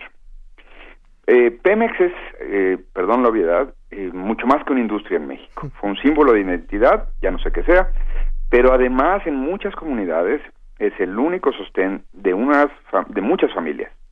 Si hubo abusos por parte del sindicato, si los trabajadores petroleros se retiraban a los 51 años, 52, 53, 55 años de edad, eso es otra discusión. Hoy por hoy eran derechos adquiridos, eran derechos ganados y bueno, hoy por hoy hay que modificar eso y ya se trabajó en parte eso. Pero tiene que haber un recorte de personal y lo va a haber. El gobierno de la República que venía sosteniendo este ritmo en esa empresa está seguro de que el recorte va a poder ser transitado sin impactos sociales importantes en poblaciones como Coatzacoalcos o como Salamanca o de verdad estamos listos para ver el despido de miles de trabajadores yo no digo que no se tenga que modificar la empresa, lo que estoy diciendo es quiero saber si hay un plan adecuado al respecto. Quiero saber como un ciudadano más que está en esta lógica. Y el último elemento, eh, si me permiten, sería de cara al futuro, es decir, todo esto se va a hacer para que entonces Pemex el año que entra, que sea 18 de marzo, o el otro año, eh, ¿qué vamos a celebrar? Bien decías, Luisa, ¿qué vamos a estar eh, conmemorando? de lo que fue la decisión del general Cárdenas con respecto a lo que es el hoy Pemex. Y si le, fa- si le sobran, eh, si tiene redundancia en algunas áreas, si tiene obesidad como empresa, si hay que recortarlo y para volverlo más eficiente, pues será doloroso. Ojalá que el plan de, de atención social esté muy bien planteado, pero en una de esas es lo que tiene que hacerse. Salvo que el futuro, eh, ¿cómo se va a operar ese futuro? ¿A quién van a poder eh, manifestarle como... Eh, déjenme ponerlo en estos términos. Esa empresa que quieren crear, según este gobierno, productiva del Estado, va a tener que correr gente para eh, asociarse en lo que ya no va a poder hacer. Pero los nuevos socios, los que van a llegar, le van a decir, sí, sí, pero a mí, de los 10.000 trabajadores que tienes en ese lugar, nomás quiero 2.000, yo los elijo, los otros 8.000 tú los corres, y a mí me dejas con esos 2.000, porque con esa voy a tener márgenes de eficiencia y voy a poder sacar el petróleo, el gas, o voy a poder procesar estos eh, derivados, y además, sí te vas a llevar tu parte, pero yo me voy a llevar la mía, y el costo de despedirlos te toca a ti, a mí no. En pocas palabras, Pemex va a dejar de hacer unas tareas en los que no es mala idea necesariamente, tendrá que aliarse con terceros, privados, nacionales o extranjeros, para realizarlas. Toda esa ruta incluye despidos. Y toda esa ruta incluye una cosa muy importante. Si los despidos no fueran suficientes, incluye una ruta muy importante.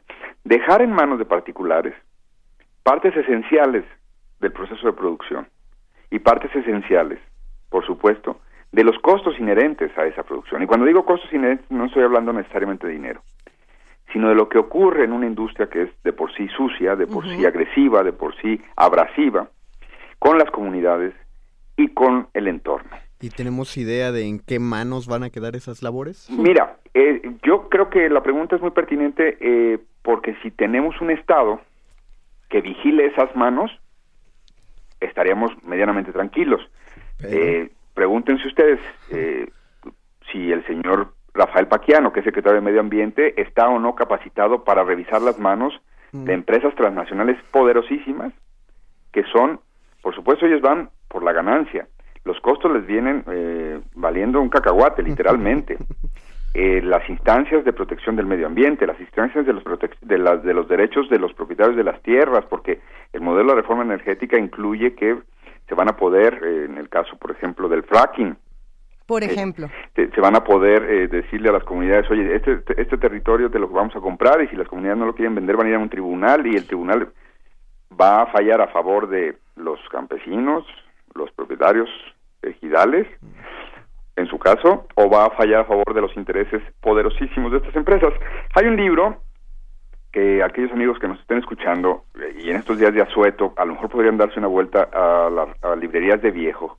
Lo editó, eh, ya lo he citado en alguna columna, ya lo, ya lo, ya he invitado a buscarlo y a leerlo, pero creo que vale la pena repetirse. Eh, es de eh, la- las memorias de don Jesús Silva Herzog, que es el, el padre de quien fuera secretario de Hacienda en los 80, el abuelo de la, del eh, hoy muy conocido y respetado analista Jesús Silva Herzog Márquez. Eh, se llama Una vida en la vida de México. Y en este libro, publicado por la SEP, eh, hay unas memorias de cómo a él le toca, y aquí vamos a extrañar a Benito, cómo le toca elaborar un dictamen en el diferendo que precisamente tenían las compañías, pet- eh, las compañías petroleras internacionales en el 37, 38 y los trabajadores. El conflicto, comillas, laboral que da pie a que el presidente Cárdenas expropie la industria petrolera extranjera y, México se quede con el petróleo y con la explotación del petróleo. Este libro cuenta, de don Jesús Silva Herzog, cuenta ahí cómo le toca eh, presidir el comité el, el que elabora el, el dictamen del diferendo, porque quizás los, em- los empleados estaban pidiendo demasiado, los trabajadores estaban pidiendo demasiado, y las empresas decían que si se atendían las peticiones de los trabajadores, se eh, eh, comprometería la viabilidad de, las, de esas empresas que no tendrían posibilidades, como pasa hoy con cualquier empresa que tiene que ir, eh, o cualquier sindicato que tiene que ir a, a un tribunal a dirimir si las peticiones del, del sindicato son adecuadas y razonables o si la empresa tiene razón. Bueno, eh, Jesús Silva Herzog eh, redacta este informe y lo que encuentran eh, cuando cuando ya atienden el punto de de, de ah, elaborar quién de los dos estaba pidiendo demasiado, si la empresa o el sindicato, eh, yo creo que vale la pena recordar lo que ahí va, él va poniendo en, en perspectiva en su informe. Leo la página 180 de, de, de las memorias, no del informe. Eh, él dice, hubo una lucha constante en las zonas petroleras, lucha por la obtención del petróleo, lucha de compañías contra compañías, compañías inglesas contra compañías norteamericanas, en ocasiones luchas entre subsidiarias de una misma empresa por la obtención de los mejores terrenos petroleros. Un hervidero de pasiones. La historia del petróleo mexicano está llena de relatos sombríos, de chicanas, de incendios de juzgados para conseguir la desaparición de documentos comprometedores, de asesinatos de quienes se negaban a entregar sus propiedades. Ese es uno de, las de, las, de los párrafos que, tiene este libro. Paso a, dar lectura a otros, si me permiten, si tengo todavía un, minuto por ahí. Así es. Ustedes me dicen. Venga, dale, dale. Eh, don Jesús eh, también eh, plantea, recuerda el, el elemento de el discurso de Lázaro Cárdenas, del general Lázaro Cárdenas, cuando la expropiación. Eh, estas son las palabras que retoma eh, Jesús Silva Herzog del discurso del presidente Cárdenas. Examinemos la obra social de esas empresas, de las empresas que fueron expropiadas. ¿En cuántos de los pueblos cercanos a las explotaciones petroleras hay un hospital, o una escuela, o un centro social, o una obra de aprovisionamiento o saneamiento de agua, o un campo deportivo, o una planta de luz, aunque fuese a base de los muchos millones de metros cúbicos del gas que desperdician las explotaciones. Estas son las palabras retomadas por Silva Herzog del eh, discurso del general Cárdenas. Retomo ahora otra vez eh, a Silva Herzog. Cabe preguntarse en esta hora qué es lo que ha quedado en, en nuestro país de esos millones y millones de pesos que produjo Cerro Azul, uno de los yacimientos, y se contesta eh, Silva Herzog salarios de hambre, impuestos mezquinos, centenares de enfermos víctimas del paludismo y centenares de muertos víctimas también de enfermedades contraídas por el trabajo excesivo en zonas inclementes y malsanas. Contemos a nuestros muertos y enfermos para cargarlos a la cuenta de los explotadores. Esas empresas con las que se va a aliar el gobierno mexicano, ahora que Pemex va a dejar de producir y explorar, son herederas directas de las empresas que ya estuvieron en Veracruz, en Tamaulipas, en lo que es Tabasco, en Campeche, ya estuvieron en el Golfo de México y ya hicieron estas tropelías. Entonces creo que en el marco del 18 de marzo, nostalgias aparte de popotitos y plastilina y íbamos a la tlapalería y nos vendían un poquito de, de ahí de petróleo y lo poníamos abajo en un botecito de Gerber. Más de algunos se está recordando en, su automóvil o en su casa de aquellas cosas. Yo creo que éramos un peligro andando todos ahí con un poquito de combustible por las calles. O 600 niños en, una, en un patio recordando al general Cárdenas, cada uno con una eh, cosa ahí en las manos, una tabla de, de, de esas 30 por 30 centímetros. Eso no es nostalgia. Eso es la idea de un país que quiso ser algo, la corrupción y muchas otras también tropelías nacionales, no nada más los extranjeros que las cometen, nos han puesto en una situación crítica el día de hoy. Pero había la noción de un país que quiso ser algo. Hoy estos señores del gobierno nos tienen que explicar por qué hace dos años pensaban una cosa y hoy piensan otra. Esos consejeros de administración de Pemex nos tienen que decir cómo cobraban hace dos años un salario por una cosa y ese mismo salario lo cobran por la cosa contraria. En otros lugares nos hubieran corrido es decir, si yo estuviera de consejero de administración en una empresa que hace dos años quería comprar unas refinerías o unas plantas de fertilizantes y hoy dijera, hay que venderlas, por lo menos que me dirían hoy, oye, hace dos años pensaste que era una buena idea, hoy, hoy dime por qué piensas que no, porque yo te pagué hace dos años y tú como consejero de administración me dijiste, sí, es, cómpralas, es buena idea. Hoy me dices que las venda. Todo lo va a explicar, todo lo va a explicar el precio del barril a veintitantos dólares. Yo creo que antes de comprar esa versión, revisemos las decisiones tomadas en los últimos tres años por este gobierno, incluyendo el Consejo de Administración de Pemex, incluyendo el anterior director, incluyendo el nuevo director. Salvador Camarena, queda esta invitación para que todos leamos a Jesús, a Jesús Silva Herzog con el libro Una vida en la vida de México, editado por la SEP. Y, bueno, esta reflexión que viene, más allá de la nostalgia que uno pueda tener, eh, se necesita una reflexión urgente y una eh, eh, vigilancia de parte de todos los ciudadanos, no solamente a lo que están haciendo los altos funcionarios, sino a cómo vamos a apoyar a las comunidades. te agradecemos muchísimo y por favor sigamos hablando de este tema fundamental la próxima semana, si te parece bien. Les mando un abrazo con mucho gusto. Nos saludamos el próximo lunes. Que tengan buena semana. Mil gracias de verdad, Salvador. Un abrazote. Gracias. Primer movimiento. Donde la raza habla.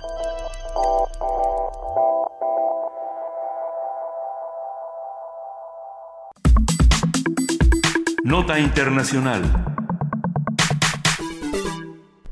El presidente de Estados Unidos, Barack Obama, designó al juez Merrick Garland para integrar la Suprema Corte de Estados Unidos, en sustitución de Antonin Scalia, quien falleció el mes pasado. Respetado juez de la Corte de Apelaciones del Distrito de Columbia, Garland, de 63 años, ya había sido considerado por Obama en dos ocasiones. Sin embargo, el Senado, controlado por la oposición del Partido Republicano, ya adelantó que no pretende discutir ni votar la designación de Garland antes de la investidura del presidente que sustituya a Obama en la Casa Blanca en enero próximo. El fallecimiento de Scalia representó la salida de escena de un juez fuertemente conservador en la máxima Corte de Justicia estadounidense.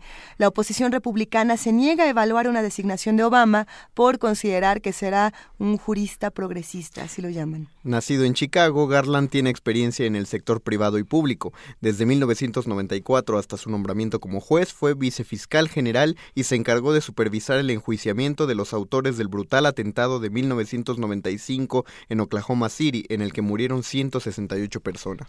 Un análisis de esta nominación, el perfil del personaje y las posibles implicaciones para la población mexicana lo brinda esta mañana la maestra Raquel Saed Grego, académica del Departamento de Estudios Internacionales de la Universidad Iberoamericana, experta en política y medios de Estados Unidos. Muy buenos días, Raquel Saed Grego, ¿cómo estás? Muy buenos días, Luisa y Mario. Gracias por la invitación. Gracias por hablar una vez más con nosotros. Eh, muchas cosas ocurren en Estados Unidos en este momento. Quizá todas las notas se, se, ven un poco opacadas por la visita de Barack Obama a Cuba, eh, pero unos días antes precisamente eh, pues ocurre este asunto con Merrick B. Garland que a todos les ha dado muchísimo de qué hablar. ¿Quién es este sujeto y por qué ha causado tanta controversia entre republicanos y demócratas? Bueno, él, él no en sí, porque él es querido por los dos lados. Esa es, la razón por la que Obama lo está nombrando en este momento. Porque él no se quiere jugar, o sea, Obama no se quiere jugar que, que digan, bueno, estás nombrando a un juez muy liberal y nosotros de por sí no te vamos a, a este, a, tratar de someter a votación a nadie. Eh, aquí, con esta nominación, Obama está exponiendo al, a los republicanos como intransigentes, como en una posición de falta de negociación, que ha sido una característica principal entre la relación entre Obama y, su Congreso, desde que el Congreso es totalmente republicano, en las dos cámaras. Este, pero en este momento, eh, pues sí se le juntaron muchas cosas, una coyuntura un poco fortuita, pero también cuando uno toma acciones políticas, pues aprovecha estas coyunturas, ¿no? por un lado pues el proceso electoral que está bastante accidentado por todos los lados y con la inclusión de un personaje muy controversial y por el otro lado la muerte de Scalia que le dio un tono muy particular para que Obama pudiera tener un capital político arriesgado ahí. Y finalmente el, el tema de la visita a Cuba que sí un poco tiene que ver con la coyuntura electoral y también como una forma de aprovechar que este que tanto como se ve las elecciones como también eh, la, la posibilidad de dejar algún legado no eh, el, el juez Garland es como ustedes dijeron es una persona moderada es muy querido en los dos sectores pero principalmente es una persona que él sabe que no se lo podrían rechazar. Incluso algunos de los de los senadores que tienen que hacer su trabajo y votar dijeron uno de ellos dijo incluso, si me nominaran a mí, yo también votaría yo en la posición de no someterlo a votación. O sea, están mostrando su intransigencia muy claramente, más que nada para eh, poner a Obama en, en una situación de aprietos. Pero Obama pues está tomándolo como una, un capital político. de manera casi filosófica. Y en comparación al trabajo que realizó el antiguo eh, juez Antonín Scalia, ¿cómo, cómo está posicionado eh, Merrick? Sí, bueno, eh, Scalia era, yo pensaría que el más eh, de la derecha de la Corte. que también está Clarence Thomas, que es un juez muy de derecha, y, y eh, Alito podría ser. Sin embargo, este juez está ubicado en el centro y es un juez como de negociación. Hay otro juez que está ubicado en el centro de la Suprema Corte que es Anthony Kennedy eh, y es el que muchas veces le da el, el tono a la Corte y es por esto que eh, muchos de los temas que los republicanos quisieran pasar, como el tema del aborto, eh, no no pasa precisamente por la posición de Kennedy. Entonces, para ellos sería muchísimo mejor pasar a un juez que fuera de derecha, pero como ellos mismos dijeron, no se trata ya de derecha o de izquierda, de lo que se trata es que no le vamos a permitir a Obama que someta a votación a nadie de su gusto. Y recordemos una cosa, sí. eh, el, en la Constitución de Estados Unidos está claramente escrito eh, que el presidente, en el artículo segundo, el presidente tiene la obligación de someter a votación a un juez cuando uno de los jueces muere o, se retira. Y el Congreso tiene la obligación de someterlo a votación, especialmente el Senado, se trata del Senado. Pero eh, ellos dicen que es, debe de ser el pueblo de Estados Unidos el que lo, lo, someta a votación. Y no es así. Eh, realmente es el pueblo de Estados Unidos, pero a través de su Senado y no es lo que está sucediendo en este momento. Así que ellos solitos se están exponiendo.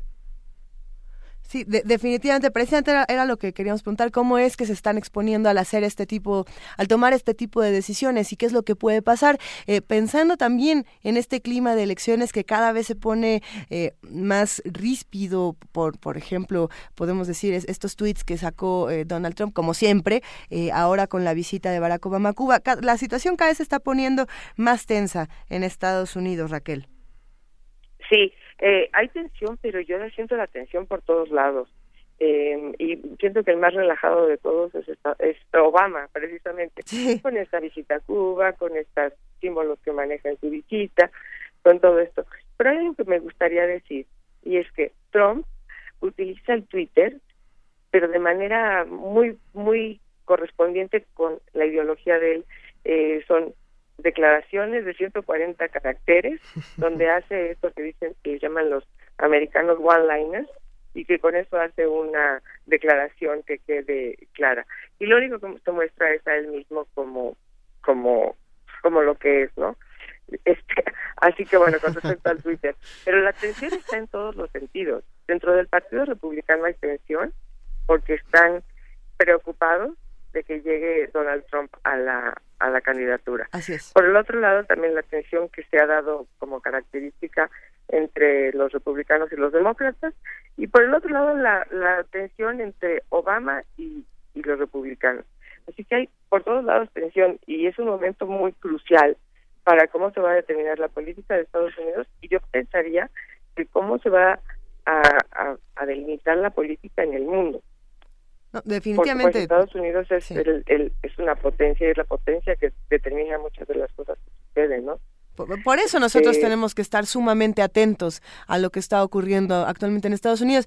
Eh, si bien dices, Raquel, que, que, Obama en este momento es el más tranquilo, ¿está manejando la situación de manera correcta? Digo, ya, ya se va y él lo sabe y, y, se maneja como yo ya me voy, no hay problema, pero ¿está realmente haciendo algo importante en este momento para controlar la situación? Pues eh, yo creo que a mí me parece que es correcto. Eh, nosotros estaríamos, si fuera el caso de México, estaríamos preocupados porque el candidato del partido del, que, del presidente en el poder pues tuviera la, mejor exposición y la mejor crítica, ¿no?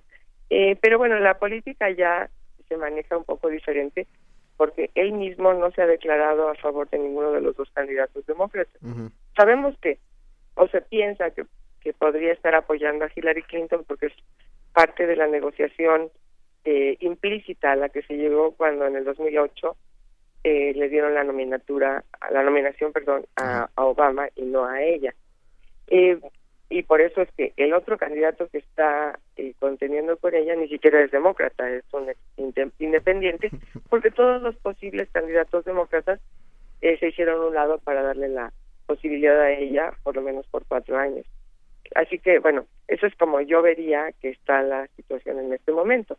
Eh, pero pues yo sí pienso que Obama está haciendo las cosas bien. A mí me parece que está por buen camino eh, y con la visita a Cuba también él, una de las cosas que maneja es dejar un legado, ¿no? Eh, a él no le importa, como ustedes dijeron al mismo tiempo hace, la, hace un rato en, eh, cuando presentaron, Obama ya no tiene nada que arriesgar, no tiene eh, elección que ganar, no tiene postura política que defender, lo único que tiene que hacer es ser quien es él, por lo menos por estos últimos meses, y que el debate se dé entre las posturas políticas a la hora de las eh, elecciones primarias. Pero él definitivamente en este momento es yo pensaría, y lo dicen muchos comentaristas, es la primera vez que Obama se ve como Obama. Es decir, está haciendo las cosas que él había, se había propuesto hacer, como por ejemplo la, relación con Cuba. No sabemos qué pase con Guantánamo, yo creo que lo va a dejar el próximo presidente, pero me parece que en general está eh, tratando de hacer estas, como le llaman, executive actions, es decir, las acciones ejecutivas, para eh, dar una una postura con respecto a su gobierno. Así que yo creo que Obama está haciendo las cosas correctamente, me parece, ¿no? La, visita a Cuba sin duda ha dado muchísimo de qué hablar. Eh, se habla primero del ambiente de alegría, pero también de ciertas protestas a su alrededor, eh, pancartas que decían Obama esta visita no es alegre, hay que hay que atender el asunto de derechos humanos que está ocurriendo aquí en Cuba. Eh, y bueno, precisamente lo de Guantánamo es un tema que quizá no se lo debería dejar al siguiente presidente en caso de que los republicanos eh, pongan sus manos por ahí. ¿O qué opinas, Raquel? No, yo, yo, yo creo que si él dijo que iba a cerrar Guantánamo, la prisión, no, se trata de la base militar, no, la prisión. Sí, sí, sí. Si, si él dijo desde su campaña en el 2008 que iba a cerrarla, yo creo que la debería de cerrar. Sobre todo que ya nada más quedan como 60 prisioneros. O sea, él no debería de dejarla abierta. Eso es como lo ven, lo veo yo, pero también lo, ven muchos analistas, porque él lo dijo. Claro. Entonces, eso sería una cosa. Pero eso que dices tú, de que qué se está pensando con respecto al derecho de los derechos humanos, ah, perdón, con respecto al tema de los derechos humanos, que es algo crucial, porque esto se lo reclaman en los dos países, eh, tanto en Estados Unidos, porque él dijo, yo no voy a tener un acercamiento muy claro con Cuba hasta que no haya una verdadera eh, posición muy clara con respecto al, al, tema de los derechos humanos y de muchas otras cosas como el cambio de régimen, como la posibilidad de, de tener ideologías políticas que estén en contienda, o sea, muchas cosas que él había dicho. Eh, y eso por el lado de Estados Unidos, pero los cubanos también le están pidiendo eso. Entonces, cuando él hoy en día va a Cuba, eh, está diciendo, bueno, pues sí voy a ir porque ya no me queda mucho tiempo. Eh, el régimen cubano no puede cambiar en los meses que le quedan a Obama en el poder. Y si él dijo que se iba a proponer hacer esta este acercamiento, pues eso es lo que está haciendo, a pesar de que se está desdiciendo en algunas de las cosas que había dicho, como el tema de los derechos humanos y el cambio de ideología. Eh, hay muchos temas con respecto a Estados Unidos y Cuba y creo que lo está sintetizando en una sola visita. Pero bueno, yo supongo que va a haber muchas negociaciones, como las negociaciones que tomaron un año y que fueron secretas, este, para todos los ciudadanos de todo el mundo. Que vamos a ver qué sucede en esta visita. Pues vamos viendo y si te parece bien, Raquel Saed Gredo, académica del Departamento de Estudios Internacionales de la Universidad Iberoamericana, hablemos pronto de cómo de cómo vemos este panorama estadounidense que, que cada semana va cambiando para diferentes lados. Te agradecemos muchísimo por esta conversación. Claro que sí, muchas gracias por la invitación. Va un enorme abrazo, Raquel. Hasta luego. Buen día. Hasta luego. Primer movimiento. Donde todos rugen, el puma ronronea.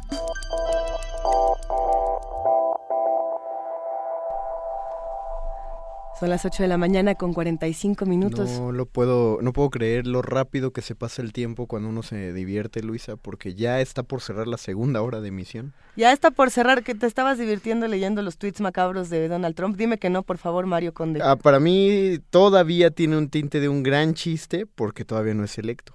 Pero no, no, Pero yo no quiero ver a futuro. No, no quiero ver a futuro por ahora. Nosotros seguimos eh, defendiendo aquí el derecho de opinión. Por favor, díganos qué piensan de lo que está ocurriendo en Estados Unidos, de la visita del presidente Barack Obama a Cuba, precisamente de- del juez Merrick Garland, de lo que ocurre en el lado de las elecciones. Estamos en arroba P Movimiento, en diagonal Primer Movimiento UNAM y en el teléfono 55 36 43 39. En este momento vamos a platicar con nuestros amigos de la Dirección General de Publicaciones y Fomento Editorial de la UNAM y ya se encuentra en la línea César Silva, coordinador de ferias y eventos especiales de esta dirección. César, ¿cómo estás? Buenos días. Hola Lisa, buenos días, muy bien, muchas gracias. ¿Qué, qué ha pasado, César? Cuéntanos. Cuéntanos, ¿cuál es la oferta de la UNAM en el décimo gran remate de libros del Auditorio Nacional? Pues nada, eh, nosotros eh, estamos con, igual que el año pasado, con una excelente promoción en, en- en esta ocasión, eh, que nos viene el remate. Le quiero platicarles un poquito, el remate pues nace por iniciativa de la Secretaría de Cultura hace hace 10 años. Y bueno, pues la idea es poner a disposición de todo el público los, los libros que pues han estado guardados ahí un poco en bodegas eh, por cuestión de espacio, ¿verdad? Y, y bueno, pues la idea es poner a disposición del público estos libros y en esta oportunidad la UNAM pone una promoción que se llama Costo más un peso, que va más, más bien con la idea de, de poner los libros al costo de producción más un peso para todo el público, ¿verdad? Ay. A ver, eh, eh, como en cuánto nos sale un libro en el costo más un peso, es bastante, Pues bastante barato. sí. No, no, mira, Muy por barato. ejemplo, eh, tenemos cosas maravillosas como la pintura moral prehispánica, que son libros que tienen precio de lista eh, en librerías de mil pesos, mil novecientos pesos, Ajá. pues llegan a quedar hasta en 450, 600 pesos, ¿verdad? Más, a veces más del 50%. A veces más del 50%. Eh, hay cosas maravillosas, por ejemplo, ya vamos a poner eh, algunos títulos de solo cuento, uno y dos, Eh, Mm, muy bien, muy bien. que bueno, pues va para también para que la gente lo pueda tener. Aquellos que no pudieron comprarlo en su oportunidad por presupuesto o por eh, por tener que buscar otros libros con pues más importantes, bueno, ahora los ponemos también a disposición para que los puedan comprar. Querido César, no hay libro más importante que otro y lo solo cuento, si nos llegaron a faltar es porque a lo mejor ya no, no encontrábamos los primeros, porque a lo mejor ya teníamos el 5, el 6, creo que ya van en el 7, ¿verdad? Vamos en el 7, el, el pasado eh, diciembre en la Feria de Guadalajara se presentó el 7, pues es una colección maravillosa, ¿verdad? Que lo siguen buscando los amantes de la lectura y obviamente pues este, este remate es la oportunidad para tenerlos y completar la colección y, y bueno, además si alguien lo regaló, lo prestó, pues lo recupera, ¿no? Sí, Más, más bien los prestados que no nos han querido regresar. Eh, ¿qué, qué otros libros por ahí nos vamos a encontrar que, que tengamos que ir a, a rascar para ahí, para llevárnoslos rápido? Pues mira, hay muchísimos. Nosotros llevamos, llevamos una oferta editorial de cerca de 1.250 títulos Ujú. y más de 8.000 ejemplares. Es realmente pues una bodega a disposición del- del- de nuestros eh, lectores, ¿verdad? Eh, podemos encontrar cosas de la BEU, la Biblioteca Universitaria. Eh, bueno, realmente la, la, la producción es muy vasta de la universidad y pues es, eh, es insuficiente incluso el espacio que, tenemos en las mismas librerías para exhibir todo lo que lo que se publica y bueno pues el, el remate de auditorios es una excelente oportunidad para poderlos encontrar verdad Vamos a ir a buscar todos estos libros. Sin duda vamos a estar todos juntos en el remate de libros del Auditorio Nacional, donde, está la- donde están los libros UNAM. Eh, bueno, un, un gran abrazo al trabajo que hace la Dirección General de Publicaciones cada año.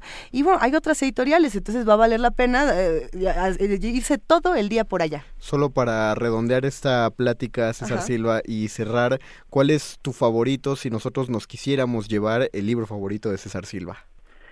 Bueno, si quisieran llevarse un libro favorito, eh, a mí realmente un libro que me dejó un poco eh, marcado, eh, no es de la UNAM, pero es uno que me gusta mucho, es El perfume de Ah, Patty. Huskin. Eh, soy sincero, lo, leí- lo leí dos veces. Ajá. Es un libro que transmite emociones Sí. a través de, de- de los sentidos, ¿no? Entonces, yo lo recomendaría, pero también la UNAM tiene muy buenos libros. Están los libros de, de, de la colección esta de de la BEU, eh, que, que, pues, está muy muy muy interesante. Son son varios títulos de diferentes áreas de- del conocimiento en un formato muy práctico, muy muy fácil de llevar y sobre todo lo más importante por los precios, ¿no? Realmente eh, yo los invito a- al auditorio que, que vaya a la feria y que no vaya con la idea de comprar un libro, que vaya con la idea de comprar muchos, ¿verdad? Porque Exactamente. realmente el presupuesto que lleven eh, pues les va a alcanzar para más de un libro, ¿no? Realmente. Va- vamos a tener que llevarnos de estos carritos este, de dos llantitas para llevarnos como mil libros en este, en este remate, queridísimo César. No, sin duda, y, y- deben de llevar pues ayudantes, ¿no? Llévense a la familia, la entrada es libre al, al- al auditorio eh, y aprovechen realmente porque es un, es un lugar para compartir con la familia y pues aquellos que se quedan en la maravillosa Ciudad de México en estos días de después de, de tan ajetreados eh, de trabajo, pues es la oportunidad ¿verdad? de, de compartir, de, de salir a pasear y, y cómo no, de disfrutar un libro. Pues iremos con nuestro carrito de la Merced y, y así y así le invito a toda la gente que nos escucha, a los amigos que están del otro lado de la bocina, que también lleven sus carritos al remate de libros. Muchas gracias César Silva por estar esta mañana con nosotros en Primer Movimiento. Muchas gracias, eh, pues los esperamos con los libros abiertos. Ah, Muy buenos libros, querido César Silva. Hasta luego. Gracias, buen día. chao. Hasta luego. Primer movimiento. La vida en otro sentido.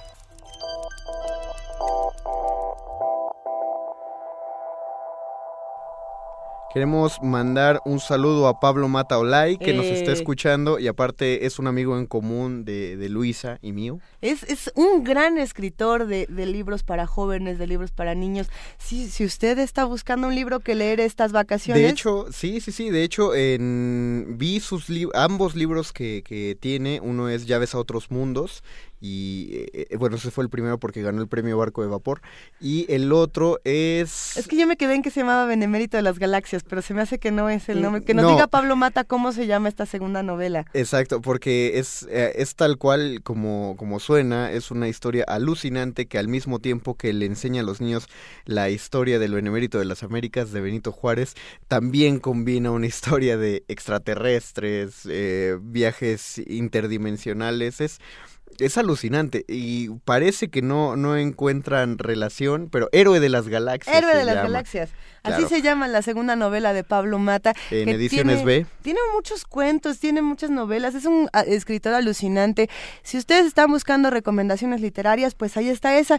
Y Pablo, ya que nos estás escuchando, eh, hemos dedicado una sección para niños esta mañana donde Sí. pasamos el cuento de Triclinio y queremos invitar a todos los escritores como Pablo y a los que nos están escuchando a que nos recomienden lecturas para niños esta, esta semana de vacaciones. Y para niños y no tan niños, eh, todo lo que quieran leer, eh, cuéntenos qué están leyendo, a qué libros se han acercado esta semana. Dediquémoslo a lo fantástico, a lo extraordinario, que nos recomienden algo así, que eh, no, ya que Luis y yo dijimos que vamos a ir al remate de libros, generalmente eh, voy y camino y deambulo y deambulo, pero no sé qué libro buscar.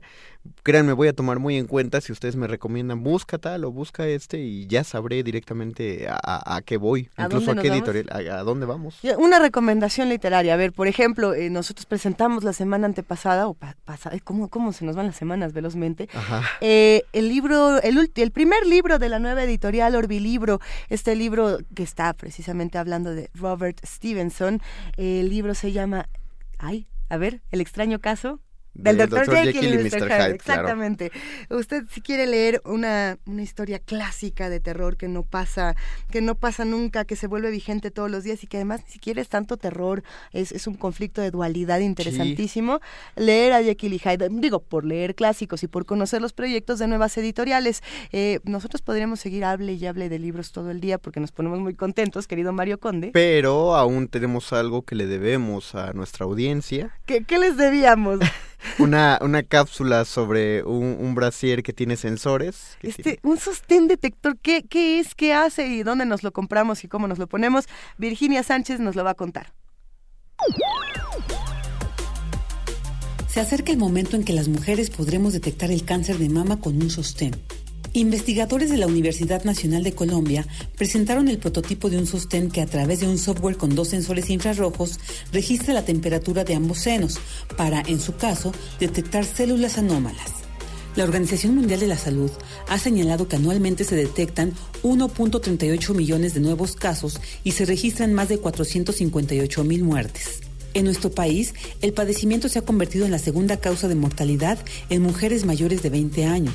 Es decir, 14 de cada 100 mujeres mueren al año por esta enfermedad. El doctor Dante Amato de la Facultad de Estudios Superiores Iztacala de la UNAM señaló algunos factores de riesgo relacionados con cuestiones reproductivas, como la edad temprana de la primera menstruación, el embarazo antes de los 20 o después de los 35 años, la presencia de la menopausia en edad avanzada y el uso de estrógenos en este periodo, así como evitar o acortar los periodos de lactancia. Sin embargo, ponderó otros factores relacionados con los hábitos. Hay factores de riesgo que tienen que ver más con el estilo de vida y la obesidad eh, está muy demostrado que es un factor de riesgo para cáncer de mama. Lo mismo el consumo de alcohol y la falta de actividad física.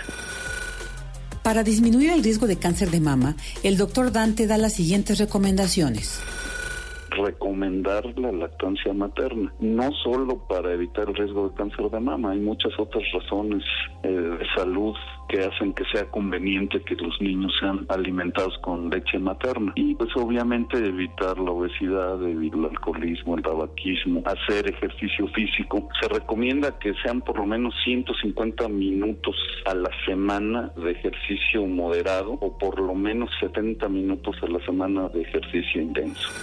Por el momento, el sostén como sistema de prevención solo es un prototipo, pero se espera que muy pronto pueda estar al alcance de las mujeres y así contar con otra alternativa para detectar a tiempo la enfermedad. Para Radio UNAM, Virginia Sánchez.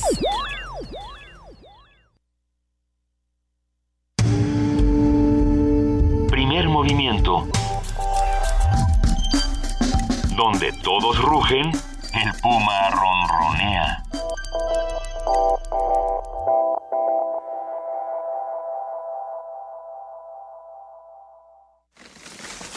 Deforestación. Escasez del agua. Consumismo. La tierra es nuestro hogar. ¿Sabes qué hacer para cuidarla? Radio UNAM y el Programa Universitario de Medio Ambiente te dicen cómo en Ambiente Puma. Espacio para compartir múltiples voces e ideas por la sustentabilidad. Nosotros ponemos los micrófonos, tú las acciones. Conduce Mireya Imas. Todos los lunes y miércoles a las 3 de la tarde. 96.1 de FM. Por un planeta para todos. Radio UNAM. Habla Ricardo Anaya. Hoy México no va por el camino correcto. La inseguridad y la falta de oportunidades son el resultado del mal gobierno. ¿En qué momento les diremos ya basta? ¿En qué momento saldremos juntos, con valor, con decisión, con alegría, a decirles no más? Nunca más podemos cambiar las cosas. Y que nadie nos diga que no se puede. De que se puede, se puede. Ricardo Anaya, presidente nacional del PAN. 1, 2, 3. 1, 2, 3. 1, 2, 3. 1, 2, 3. 1, 2, 3. Anche indietro. 3, 2, 1. 3, 2, 1. 3, 2, 1. 3, 2, 1. 3, 2, 1. Hai visto come è semplice? Metti la mano. Ma non scherzo. Facile, ci sono i numeri, coraggio. Col sinistro. 1, 2, 3, 1, 2, 3, Ma 1, scusate, 2, 3, che? vedrà, 2, 3, Ma che stiamo 1. facendo? La rumba! Ah, la rumba. Cineclub Radio Cinema presenta Homenaje a Ettore Scola. Conoce el trabajo de uno de los creadores de la moderna comedia italiana. Todos los jueves de marzo a las 6 de la tarde. Historias de amor, pasos de danza y mucho humor. Nos amábamos tanto. Un día especial. Qué extraño llamarse Federico. Y El baile. En la sala Julián Carrillo. Adolfo Prieto 133 Colonia del Valle. Entrada libre. Radio UNAM.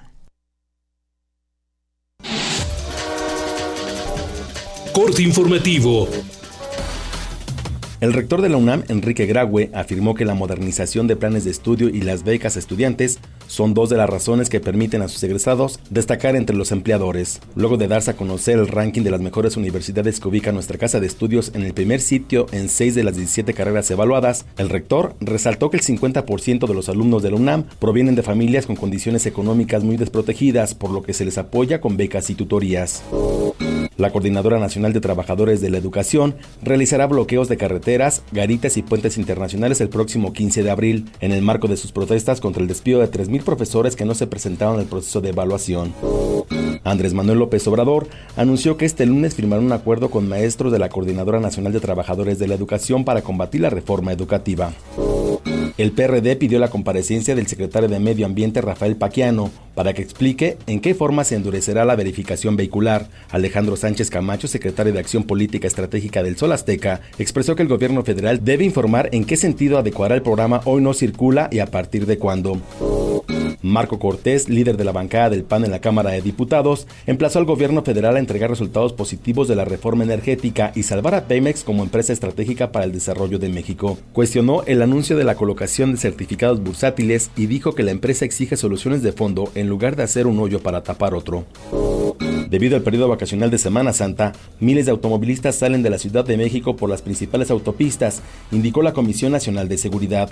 Hasta ayer, la autopista México-Querétaro reportaba una salida de 42 vehículos por 28 que entraban cada minuto. La de menos aforo fue la carretera a Puebla, donde se registró la salida de 15 autos por 12 que ingresaron, señaló la Policía Federal. Carmen Lamela Díaz, jueza de la Audiencia Nacional de España, ratificó este lunes la prisión provisional en contra del empresario mexicano Juan Manuel Muñoz Luébano, presuntamente ligado al expresidente del PRI Humberto Moreira Valdés. Más de 10.000 monumentos de 170 países apagaron sus luces el pasado sábado y se sumaron a la hora del planeta. La iniciativa del Fondo Mundial para la Naturaleza busca crear conciencia sobre los efectos del cambio climático. En México, edificios públicos y monumentos emblemáticos apagaron sus luces entre las 20.30 y las 21.30 horas. Corea del Norte disparó cinco proyectiles de corto alcance hacia el mar, informó el Estado Mayor Conjunto de Corea del Sur. Corea del Norte ha intensificado su retórica beligerante, amenaza con ataques nucleares preventivos contra Washington y Seúl. Hasta aquí la información, lo esperamos en nuestro corte vespertino.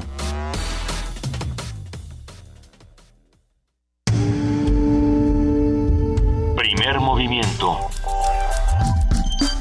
Información azul y oro.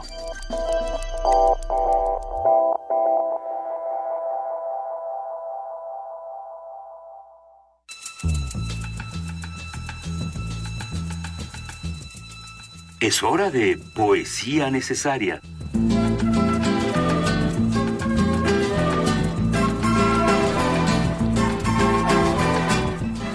Es momento de que vayamos a nuestra sección Poesía Necesaria. Eh, nos han mandado, pues sí, que es el Día de la Poesía y nosotros queremos sumarnos con un poema que nos va a compartir nuestro queridísimo amigo Mario Conde. Si ustedes no lo saben, Mario Conde no solamente es conductor de Resistencia Modulada por las noches, él también es dramaturgo, es escritor y es un gran lector. ¿Qué nos vas a compartir, querido Mario Conde? Voy a seguir la recomendación que nos envió Jorge Castillo, aprovechando que es 21 de marzo, aparte de Día de la Poesía, día inicio de la primavera, un frío inicio de primavera. Entonces, pues vámonos con Doña Primavera de Gabriela Mistral. Doña Primavera viste que es primor, viste en limonero y en naranjo en flor. Lleva por sandalias unas anchas hojas y por caravanas unas, unas fuchsias rojas. Salida a encontrarla por esos caminos, va loca de soles y loca de trinos. Doña Primavera de aliento fecundo se ríe de todas las penas del mundo. No crea el que le hable de las vidas ruines. ¿Cómo va a toparlas entre los jazmines? ¿Cómo va a encontrarlas junto de las fuentes de espejos dorados y cantos ardientes? De la tierra enferma en las pardas grietas enciende rosales de rojas piruetas, pone sus encajes, prende sus verduras en la piedra triste de las sepulturas. Doña Primavera de manos gloriosas, haz que por la vida derramemos rosas, rosas de alegría, rosas de perdón, rosas de cariño y de exultación. Primer movimiento. Donde la raza habla. ¿Qué les pareció este poema? Los invitamos, por favor, a que nos digan qué otros poemas quieren sumar a esta antología sonora que estamos haciendo, que nuestro querido amigo Adam Beldarrain está subiendo a, una cuenta de Tumblr que vamos a volver a compartir para todos los que quieren escuchar eh, todos los poemas en la voz de Benito Taibo, de Juana Inés de Esa, de Mario Conde. También por ahí ya hay poemas con la voz de Alberto Candiani, que nos ha acompañado en el estudio en la mañana. También estoy yo por ahí, estamos todos juntos. Estamos en arroba P Movimiento, en diagonal primer Movimiento UNAM en el teléfono 55 36 43 39. Y vamos a ir pasando a nuestra mesa del día, pero para movernos hacia la mesa del día, nosotros arrancamos diciendo que, que éramos los B-Sides, el equipo, claro. el equipo de resistencia que se queda, que se queda en vacaciones de, de manera honorable. Y, y bueno, pensando en B-Sides, pues no nos queda más que pensar en música, recomendaciones musicales, no solamente mexicanas, no solamente estadounidenses, muchas veces nos dicen que pongamos música de todos lados y hacemos caso de esta sugerencia. Recuerden que el mundo vive en, su, en nuestros oídos y justamente los oídos es la, lo que queremos expandir para que estos mundos empiecen a nacer en lo profundo de sus cabezas. Vamos a una canción y después nos vamos a nuestra mesa del día. Esto que vamos a escuchar se llama, se llama Dania, Kase Madi Diabate. Primer movimiento. Para afinar el día. Thank you.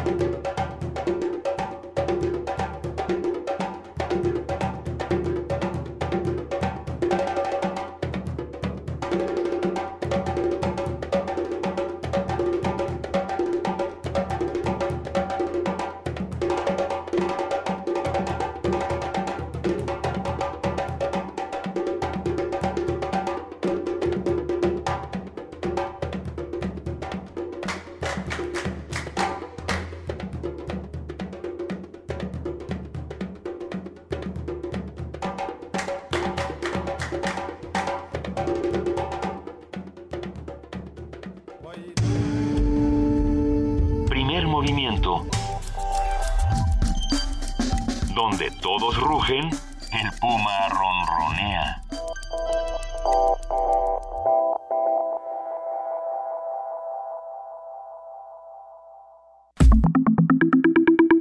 La mesa del día.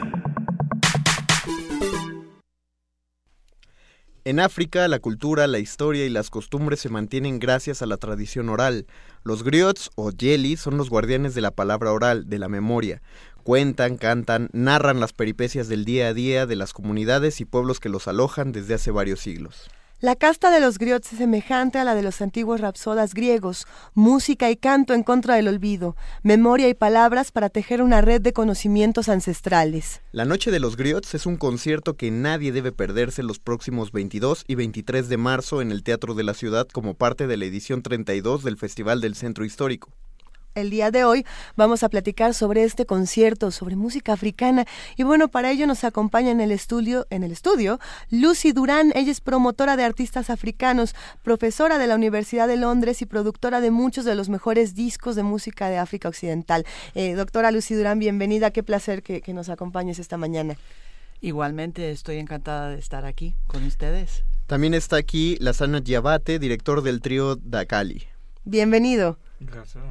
Y también nos acompaña esta mañana Jagua Diabate, cantante e hija del legendario cantante griot Kase Madi Diabate. No sé si lo estoy pronunciando del todo bien. Perfecto, Eh, gracias. Sabemos que, que vamos a necesitar aquí un poco de ejercicio de traducción para que todos nos entendamos, pero finalmente la música habla por sí misma. Eh, el lenguaje musical no, no tiene un idioma, trasciende, bueno, es un idioma en sí mismo que trasciende todas las barreras.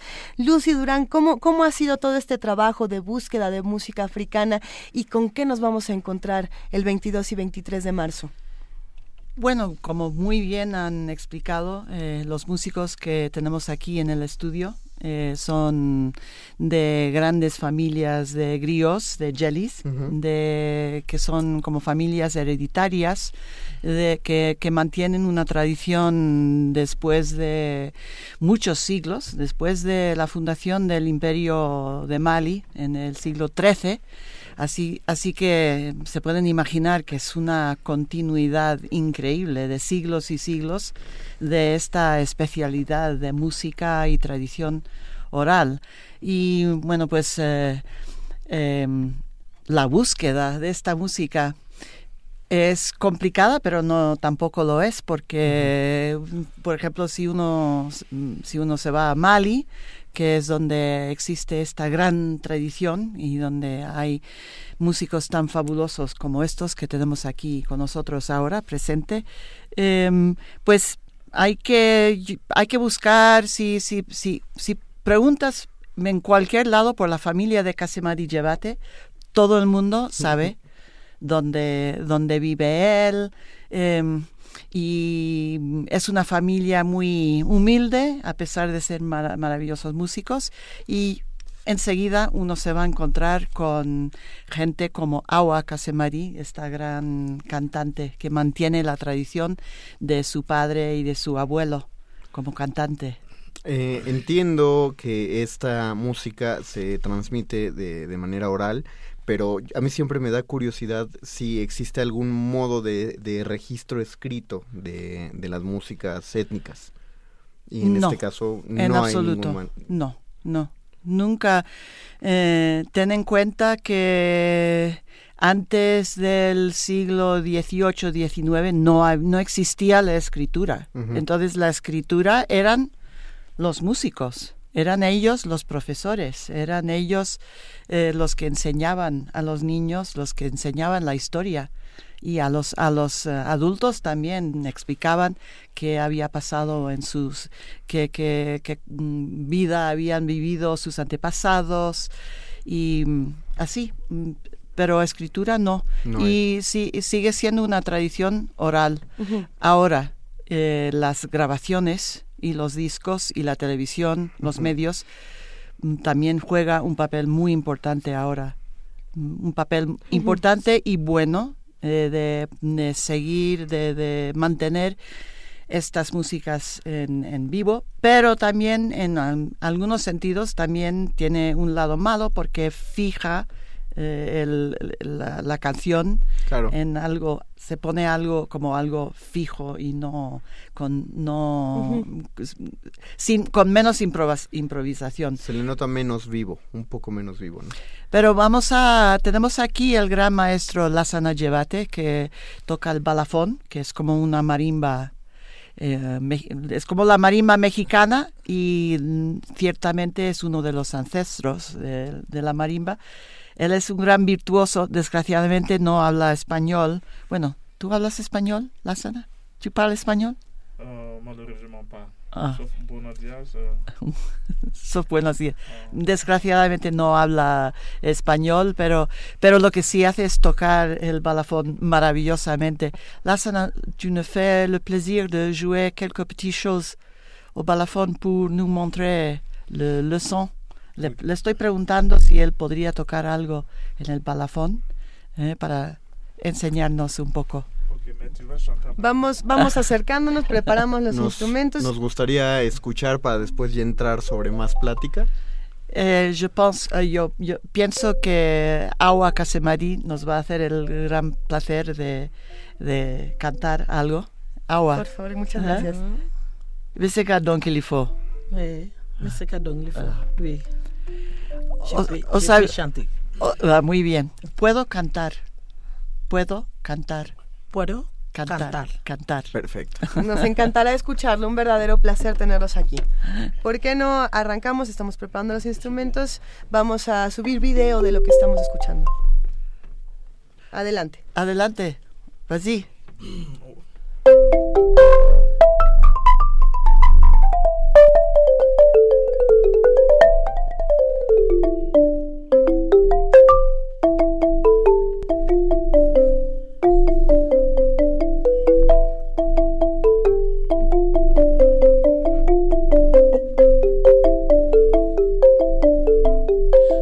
jogori jogori fo jogori le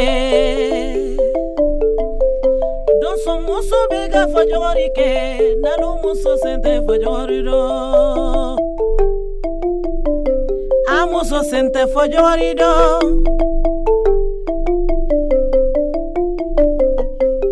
jogori jogori fɔ jogori le muso muso du ka nalula muso sen tɛ fɔjɔgɔri dɔn.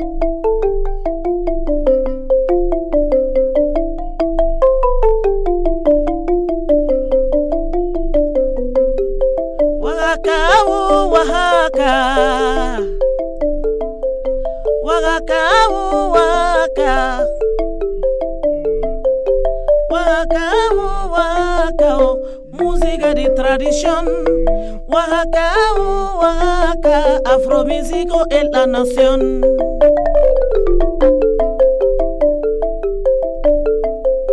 waka Oaxaca, oh, Oaxaca, afromúsico en la nación.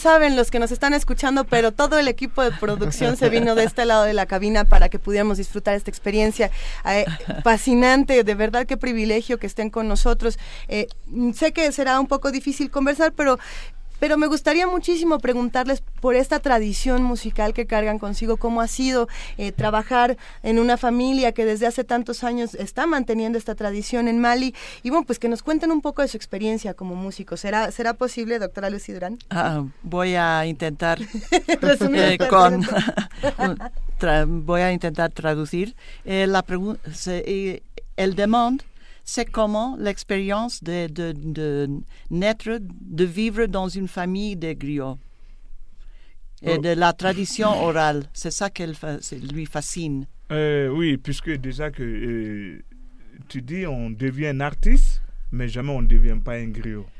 Para empezar, él explica que uno se puede, en su, en su cultura, en Mali, uno se puede convertir en artista, pero nunca te puedes convertir en griot. Naces, tienes que nacer griot. Le, le, le griotisme, ça c'est le sang, c'est tu nais dans... dans tu- El arte de los griots, eh, de, de los jellies, es, eh, está dentro de la sangre. Donc on, on, on grandit avec ça. Donc, il y a les chanteurs, il y a les chanteurs, il y a les paroliers, il y a de la musique. Entonces ellos crecen dentro de esa cultura musical. Hay can- los que suelen ser las mujeres quienes cantan, eh, los hombres que tocan los instrumentos. Hay también hombres que se especializan en, en la palabra nada más, que hablan nada más. Y esa es la, la cultura de los griots. Et puis les griots sont toujours appelés en Afrique de l'Ouest euh, euh, Mandé, c'est la bibliothèque de. Donc, Y, dicen que en el oeste de África siempre se habla del griot como eh, la biblioteca de- del mundo. Euh, de un- la biblioteca ambulante. Voilà, donc ambulante. tout ce qu'on va chercher dans la bibliothèque, ça est dans notre... Si cualquier persona en el occidente que, que, que, que se va a la biblioteca para hacer sus investigaciones, en su cultura se van a los grillos para hacer las investigaciones. Son- Así es. Son los portadores de conocimiento. A mí me, me llama la atención el instrumento. Me gustaría saber de su construcción, el tipo de madera, eh, si es heredado o, o si la sana lo, lo construyó. Euh, Lassana, il demande, il, il, euh, il demande sur le balafon, il demande comment, avec quel bois ça, ça- tu, tu le fabriques, ou est-ce que toi-même tu fabriques, ou c'est autre personne qui a fabriqué pour toi Hmm, J'ai toujours quelqu'un qui va chercher les bois dans la forêt. Siempre hay alguien que va eh, a buscar esta madera especial para las, los- la- las teclas eh, dentro de, de la selva de Guinea. Voilà, puisque c'est pas n'importe quel bois. euh, No es cualquier tipo de, de madera, tiene que ser una madera muy especial que es, eh, eh, que es en su idioma se llama Kenu. Genu, que es eh, madera de, de rosa, no sé, no sé cómo se dice. Es una Sí. madera muy... ¿Palo de rosa, algo así? o? Sí, algo así. Es una madera Sí. muy, muy dura que- Es que- y muy resonante. Voilà, donc après ça, je peux construire quand même. Una vez que él tenga la madera, él mismo puede construir, pero es un proceso muy largo. Eh, aproximadamente cuánto tiempo? Ah, euh, ça dure combien de temps pour faire euh, le balafon? Ah, pour avoir un bon balafon, ça, ça, ça prend trois mois pour avoir un bon balafon. Para hacer un buen balafón, tres meses. Tres meses porque explique un peu la- l'histoire. Euh, puisque euh, d'abord, on va chercher le- les- les bois dans la forêt.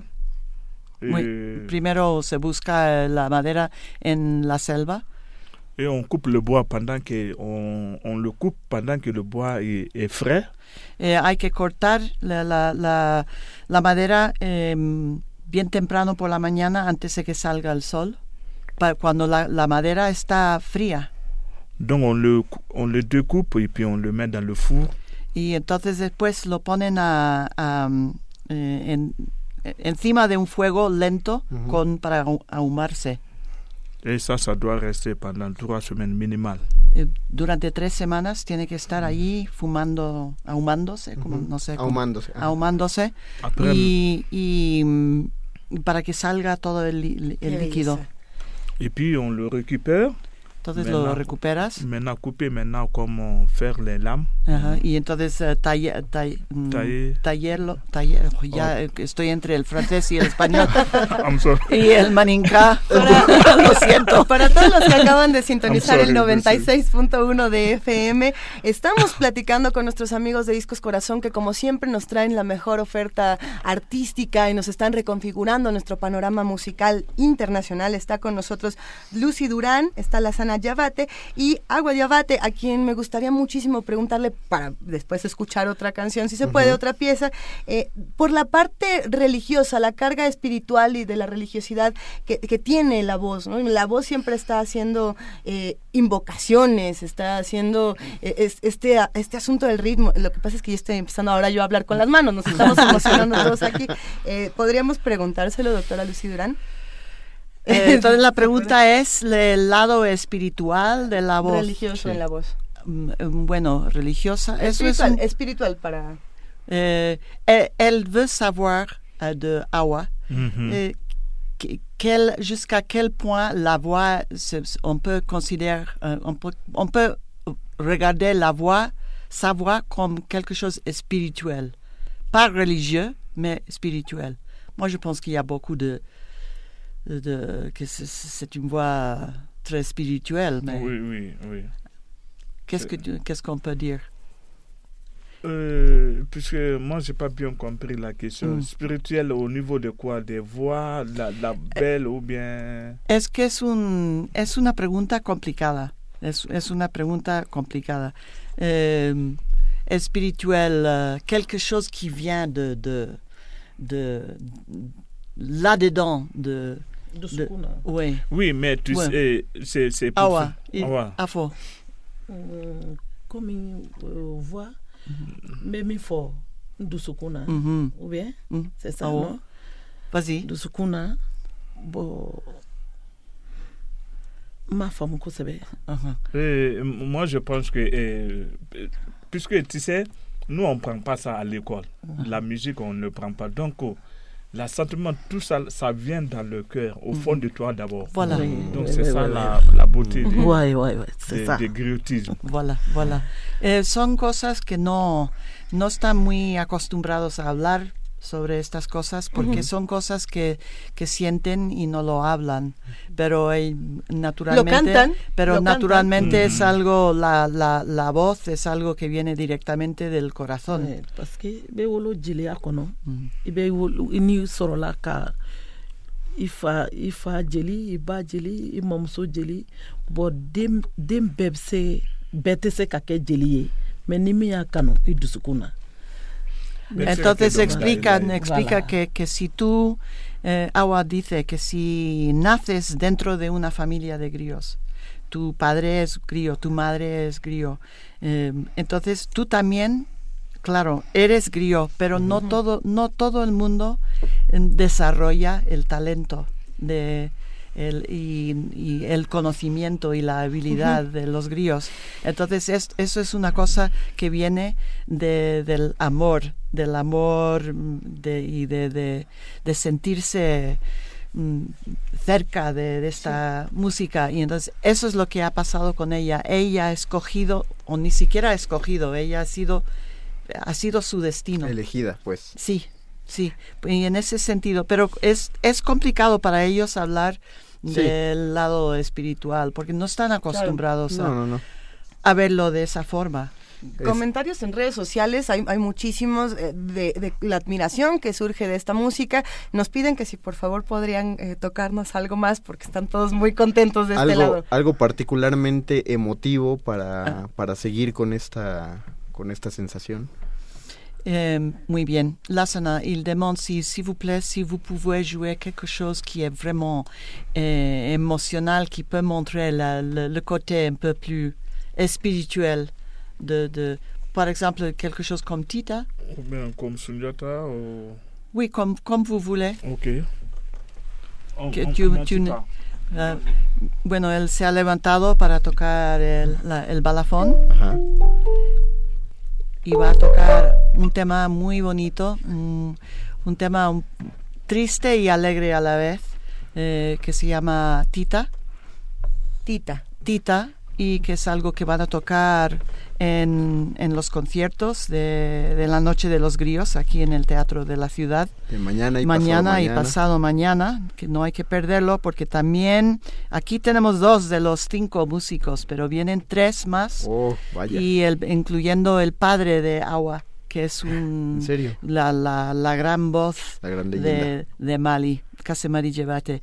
Bueno, entonces esta canción es una canción de amor, de porque mm, en, eh, en esta cultura, en Mali, muchos de las de los em, eh, matrimonios son arreglados por los padres y no por el amor. Y en esta canción una mujer dice hay que seguir el corazón, aunque luego sea muy complicado, muy difícil para, para ti. Eh, a mí me han maltratado por haber escogido a mi amor, pero yo, yo sigo, yo sigo celebrando eh, el amor. Bueno, pues, Pues la universidad escucha.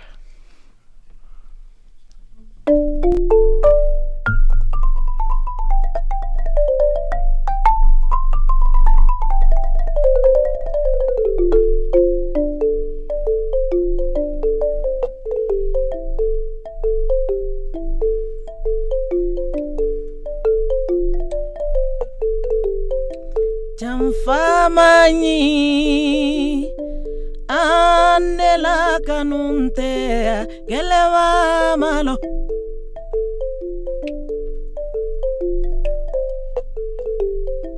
Jamfamani, jamfamanyi nalannela kanuntea gelema marayarabila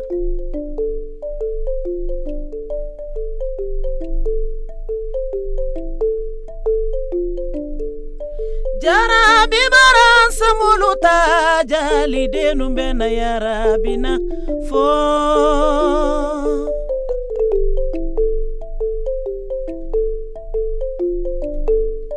Jarabi bara kompile do jalidenu bena yarabina fo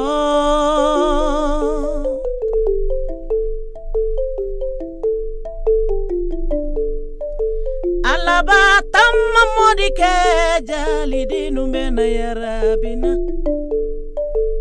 alaba yalanya modi ke jalidinu bena yarabina fo amalonta mansiri kanamina mokana ali kana mina mo kumala moti konoro kumabe bamfola yarabi mayi titawati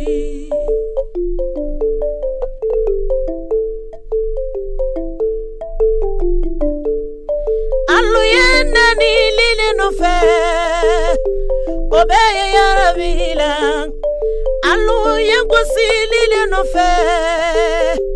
obeye Mwati konoro kumabe Bamvola yarabi mai. Tita wa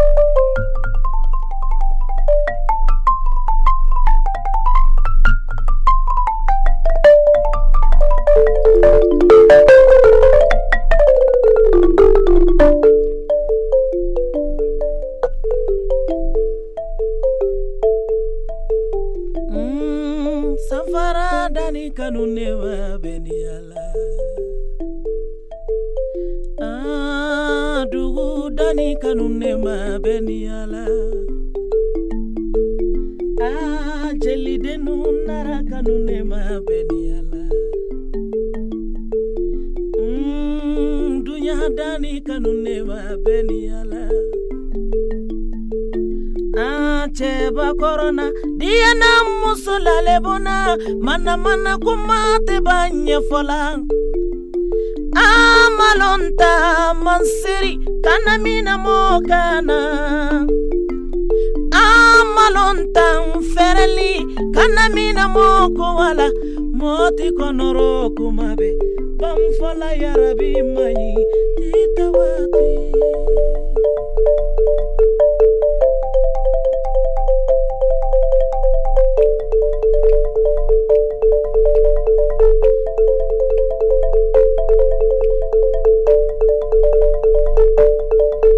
Sapporo barantinya Folli lalu barantinya Sapporo barantinya Folli lalu barasirie saporo barantinya Folli lalu barantinya Sapporo barantinya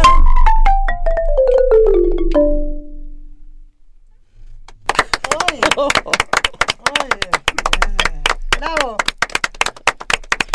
Sí fue demasiado emocional. ¿Cómo, ¿Cómo regresar a una conversación después de escuchar esto? Complicado. Eh, Lucy Durán, ¿cómo, ¿cómo fue este encuentro desde, desde tu punto de vista? ¿Cómo, ¿Cómo llegaste a esta música? ¿Y cuál- cuáles fueron tus primeras impresiones? Para que sigamos platicando un poco de, de cómo, de cómo de pronto se nos aparece esto que es avasallador, ¿no? Bueno, yo por casualidad, por pura casualidad, escuché la cora por primera vez Ujú. hace 38 años. Y, y, mm, eh, desde el primer momento de escuchar la cora, que antes no sabía que existía, yo había estudiado la música, pero no nunca había escuchado la cora. Y, y la cora es el instrumento que va a estar junto a estos dos músicos mañana y pasado mañana Balake Sissoko, que es un es un virtuoso músico delicioso, maravilloso, que va, bueno, Usted, van a flipar ustedes cuando escuchan la combinación del balafón con, el- con la sensibilidad de la cora. Bueno, cuando escuché la cora por primera vez me enamoré totalmente. Eh, estuve seis meses estudiando con un inglés en Londres que había tenido la, la oportunidad de estudiar la cora en Gambia. Y, y entonces me dijo, ya no te puedo enseñar nada más, mm, te tienes que ir a, a Gambia a estudiar allí. Y así fue, me dejé mi trabajo, eh, me, me iba ahorrando dinero y me fui a Gambia a estudiar. Pero eh, una vez en Gambia, todos los músicos me decían, uy, si te gusta esta música, tienes que ir a Mali, porque en Mali es donde realmente conservan la verdadera tradición y donde hay las grandes voces.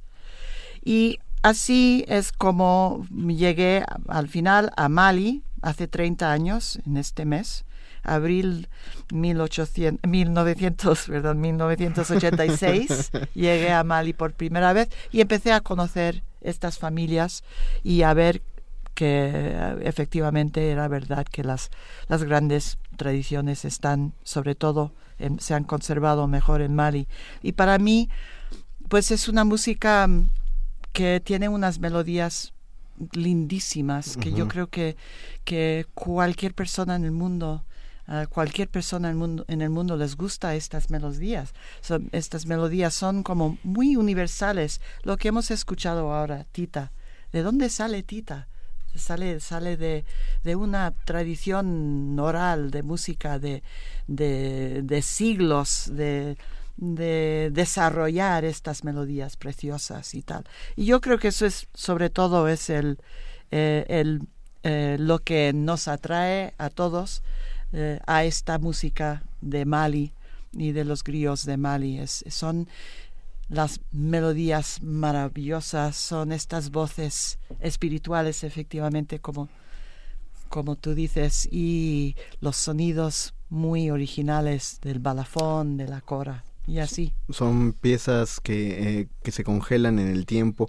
Tita se llamó esta segunda. La primera, ¿qué nombre tenía? Ah, bueno. Buena pregunta. Que de la primera, sí.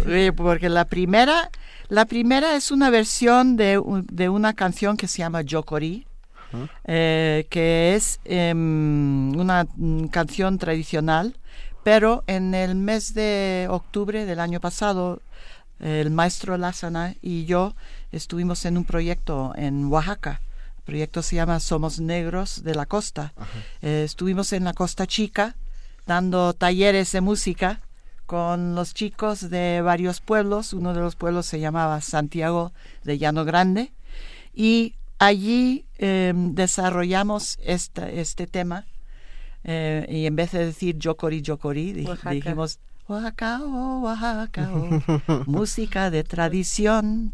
Oaxaca, oh, Oaxaca, Afro-México en la nación. Entonces era como una celebración de las tradiciones de, de la Costa Chica, eh, afromexicanas. Y mezcla de culturas. Pues nada más nos queda recordarle a, a nuestra audiencia 22 y 23 de marzo en el Teatro de la Ciudad.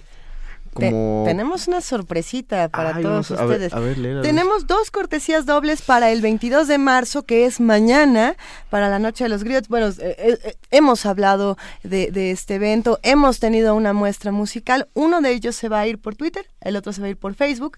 Vamos a preguntar algo para que no esté tan fácil. Bueno, no, sí, va a estar fácil. Ok, va a ser una pregunta sencilla, lo prometo. ¿Cómo se llaman los dos instrumentos de los que hablamos ya aquí en esta, en esta mesa todos juntos, eh, que, que se van a presentar mañana junto con estos, estas personalidades tan, tan increíbles? Y ya con eso, uno en el Twitter que es arroba PMovimiento, en Facebook diagonal primer movimiento UNAM. Y ya con eso están en este, en este concierto para mañana. Pero no se olviden que si para hoy no alcanzan, digo, para mañana no alcanzan, para el día siguiente también habrá. Son dos. días en el Teatro de la Ciudad. Hay dos fechas. Queremos agradecer a la doctora Lucy Durán, a Lazana Yabate y a Agua Yabate. Y nos gustaría cerrar este segmento con otra pieza, algo, no sé si algo para despedida o algo para el júbilo. Bon, il vous dit euh, merci beaucoup pour être ici avec eux. Et comme euh, pour euh, finaliser le programme de radio, est-ce que vous pouvez faire une petite, quelques petites choses encore? Une troisième, troisième. fais- Qu'est-ce que tu vas, tu vas faire? Ok. Ellos, con mucho placer y honor, van a tocar un tema muy, muy antiguo en, en alabanza al fundador del Imperio de Mali Mm. en el siglo XIII. Ok. Es una canción muy antigua y se llama Sunjata. Pues mientras se preparan para prepararlo, les agradecemos muchísimo. El honor y el placer es todo nuestro. Los radioescuchas han mandado muestras de, muchísimo cariño y de muchísimo entusiasmo. Gracias a Discos Corazón por hacer posible la difusión de esta música. Vamos a recomendar nada más estos dos títulos para, para despedirnos. Case Mais Yabate, precisamente mañana, para que, para que estén por allá. Este disco lo pueden encontrar, como ya decíamos, en Discos Corazón, www.corazón con S. Ya con eso, con eso es corazón.com, si no me equivoco. El otro es el disco Afrocubismo, para que los visiten y se, y se empapen más de esta música. Muchísimas gracias y pues despedimos con esta canción. Gracias.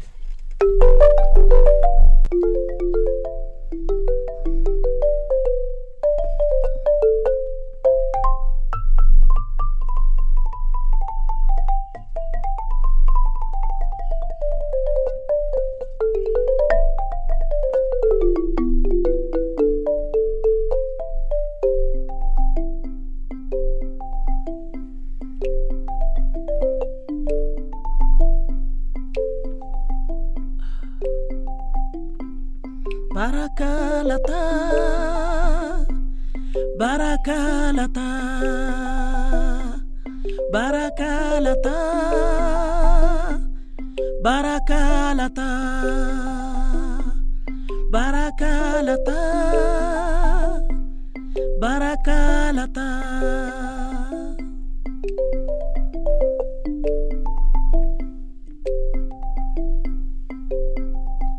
Ah, barakalata, sokolomba, barakalata, mande.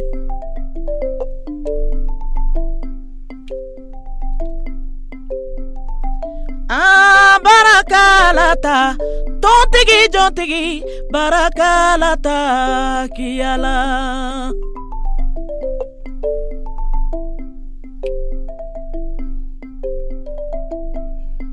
Subawo maga konate sebaya kadi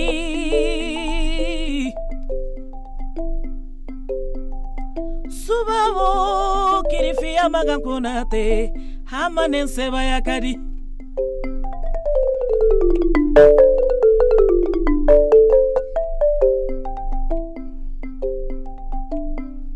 kamɓe nakandole kando kalifaya magan konate masarenu ɓe nakannole sege yipan magan konate karifaya simon dɔ ta lebidi dɔ ta sinindin fa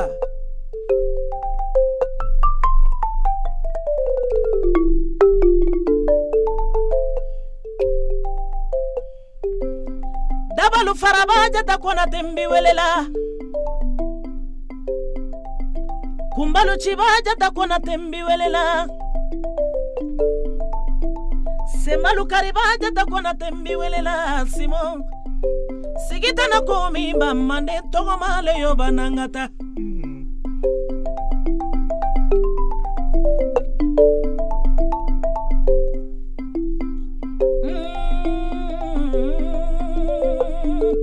jata malawale simbo lasana bamba abarika manden mbala lanye. Mane jelikeni jeli musolu yo alu be boya be jeliyaro jeli mandi. Mbolo fila be lalinkaw magusa jeli yala.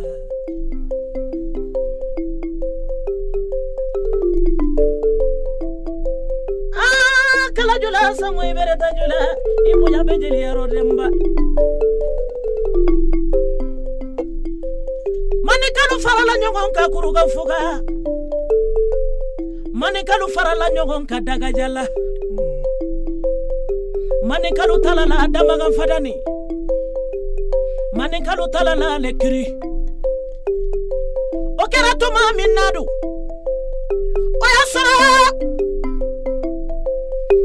masa jɔn bɛ mane masa jɔnni bɛ mane mane masakɛ fɔlɔ ye sumaworo kante.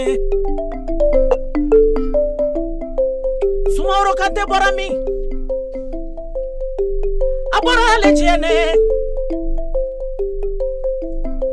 jɛnɛ fɔliden kelen sumaworo kante di. Alu kana mi la kuma la kuma man di ye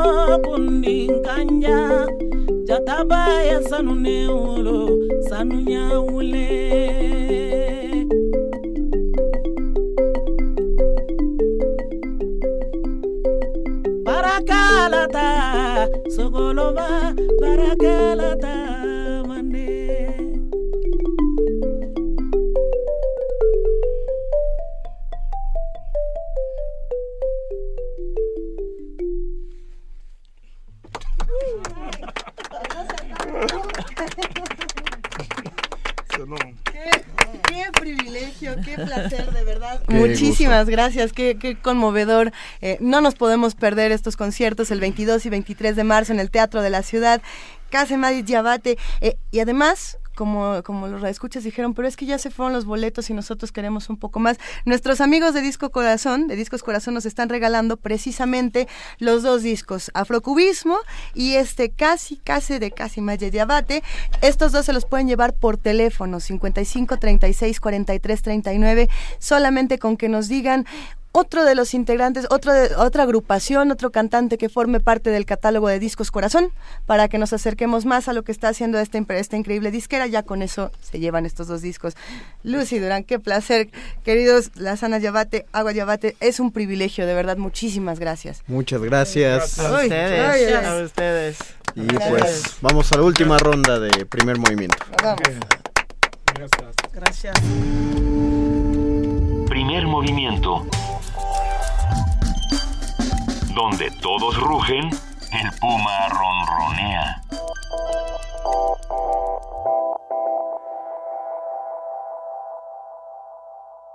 Si ustedes escuchan aquí que nos seguimos riendo y festejando es porque esta cabina se llenó de música, se llenó eh, de colores, jubileo. de vida. No, no, no podemos parar. Ha sido un verdadero placer y bueno, ese placer se transmite de muchas maneras. A ver, ya hablamos en este programa de música, ya hablamos de política, ya hablamos de los de pasa Estados Unidos, De minificción. de minificción. No, nos falta por ahí seguir celebrando este Día de la Poesía y lo vamos a hacer con más lecturas. Vamos a hablar de bitácoras de vuelo y relatos mágicos con Adriana González. Adriana Loba, ¿estás ahí? Estoy con ustedes. ¿Qué tal? Buenos días. Muy buenos días.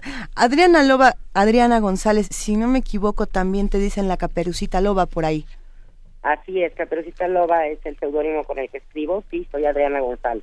Qué, qué verdadero eh, placer hablar contigo esta mañana. Ya muchos nos acercamos a Bitácoras de Vuelo y Relatos Mágicos que nos llegó aquí a Radio UNAM y nos dio un verdadero gusto. Y nos peleamos por el libro y... Ya, ya nos mordimos los unos a los otros porque pues hablando de lobos así tiene que ser.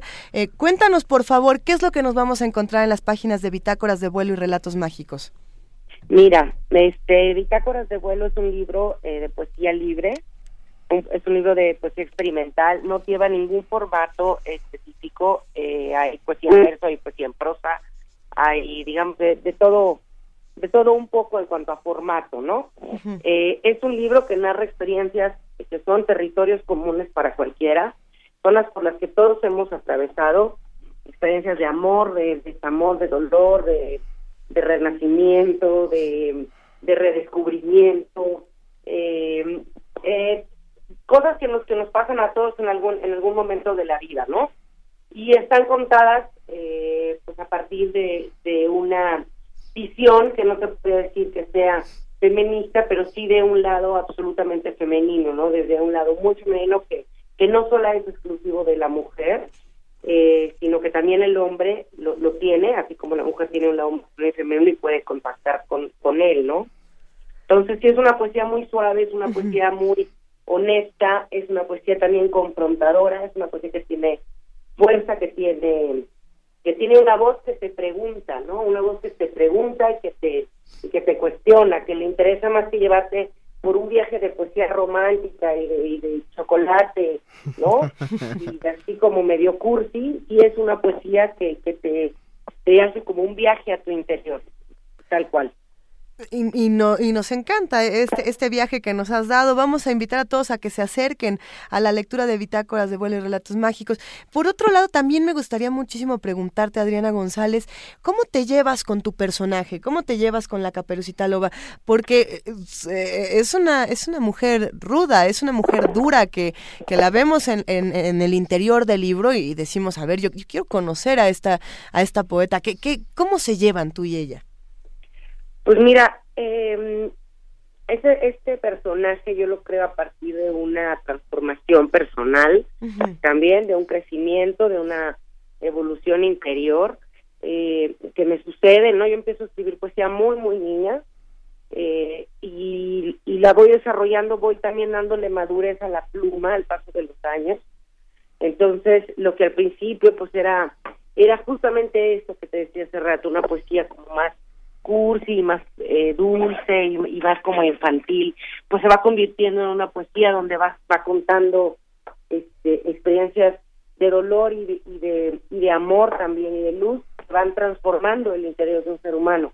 Entonces, eh, Caperucita Loba es una dualidad que, está presente no solo en mí, sino en ti, en, y en, en Mario, en cualquier gente, ¿no? En cualquier persona que está que está integrada por un lado masculino y un lado femenino. Caperucita representando la feminidad del lobo, la masculinidad de alguna manera, pero también es esta dualidad que existe en la vida, ¿no? Que es la luz, la sombra, ¿no? O la oscuridad de la vida, la muerte, el dolor, el amor, eh, el yin el yang, ¿no? este, y, y que con a, través de mi, de mi poesía lo que, yo, lo que yo busco generar es una reconciliación interior entre estos dos géneros, porque creo que al paso de, del tiempo nos han ido haciendo pelearnos un poquito entre, entre los géneros con los mismos cuentos y con las mismas historias que nos contaban. Eh, Blancanieves, eh, la Cenicienta, las historias estas tan tontas de niñas que, que, vienen donde pues una mujer no no existe hasta que un hombre no la despierta o no le da el beso de amor o no la rescata, ¿no? Y, le dan roles de género a, ambos, a ambos personajes, una responsabilidad de un lado, una pasividad del otro. Correcto. Y, y entonces crecemos asumiendo ese ese rol. Eh, entonces, eh, también el, el, mismo cuento de Calacatorce y el lobo, pues el lobo es el, es el malo, es el enemigo, ¿no? Es el, el, despertar sexual, entre muchas otras cosas. También. También. Y, la caperucita, pues es esta cosa como también de inocencia y, y pues también de tonta, ¿no? Entonces, ni, ni ella era tan tonta, ni el lobo era, ni era tan malo. Eh, y las historias, eh, pues son como nos la como las quiere contar el que nos las cuenta, ¿no? Eh, y, todo tiene dos versiones y todo tiene dos lados y todo tiene una dualidad, y precisamente. Volvemos al punto de origen.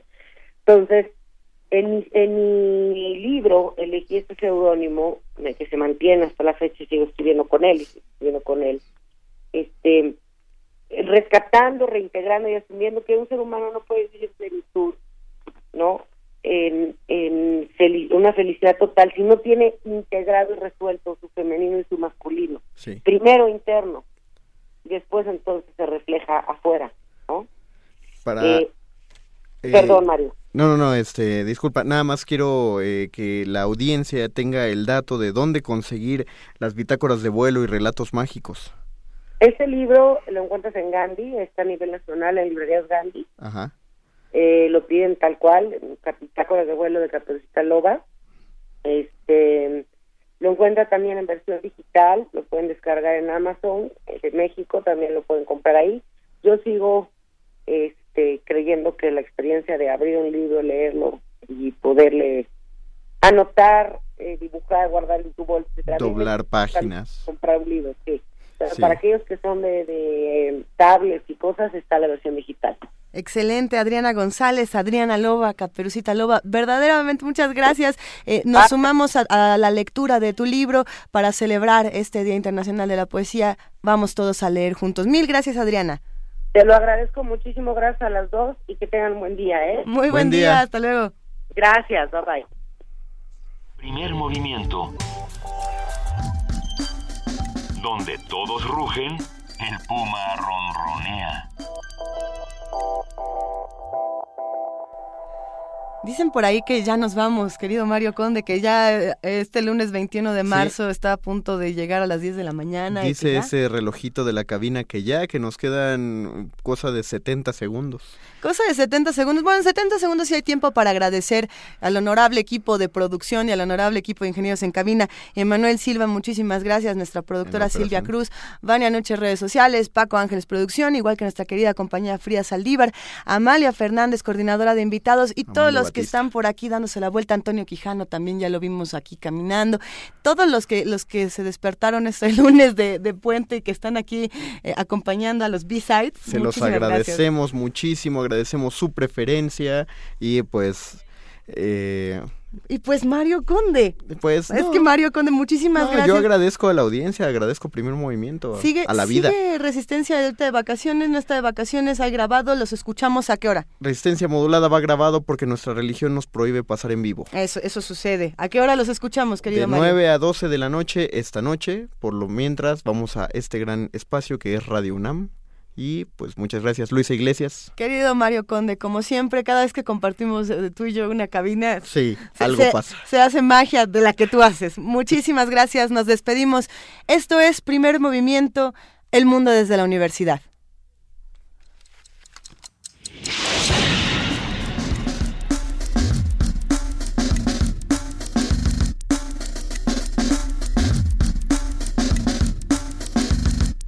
Coordinación de Difusión Cultural de la UNAM y Radio UNAM presentaron Primer Movimiento. El mundo desde la universidad.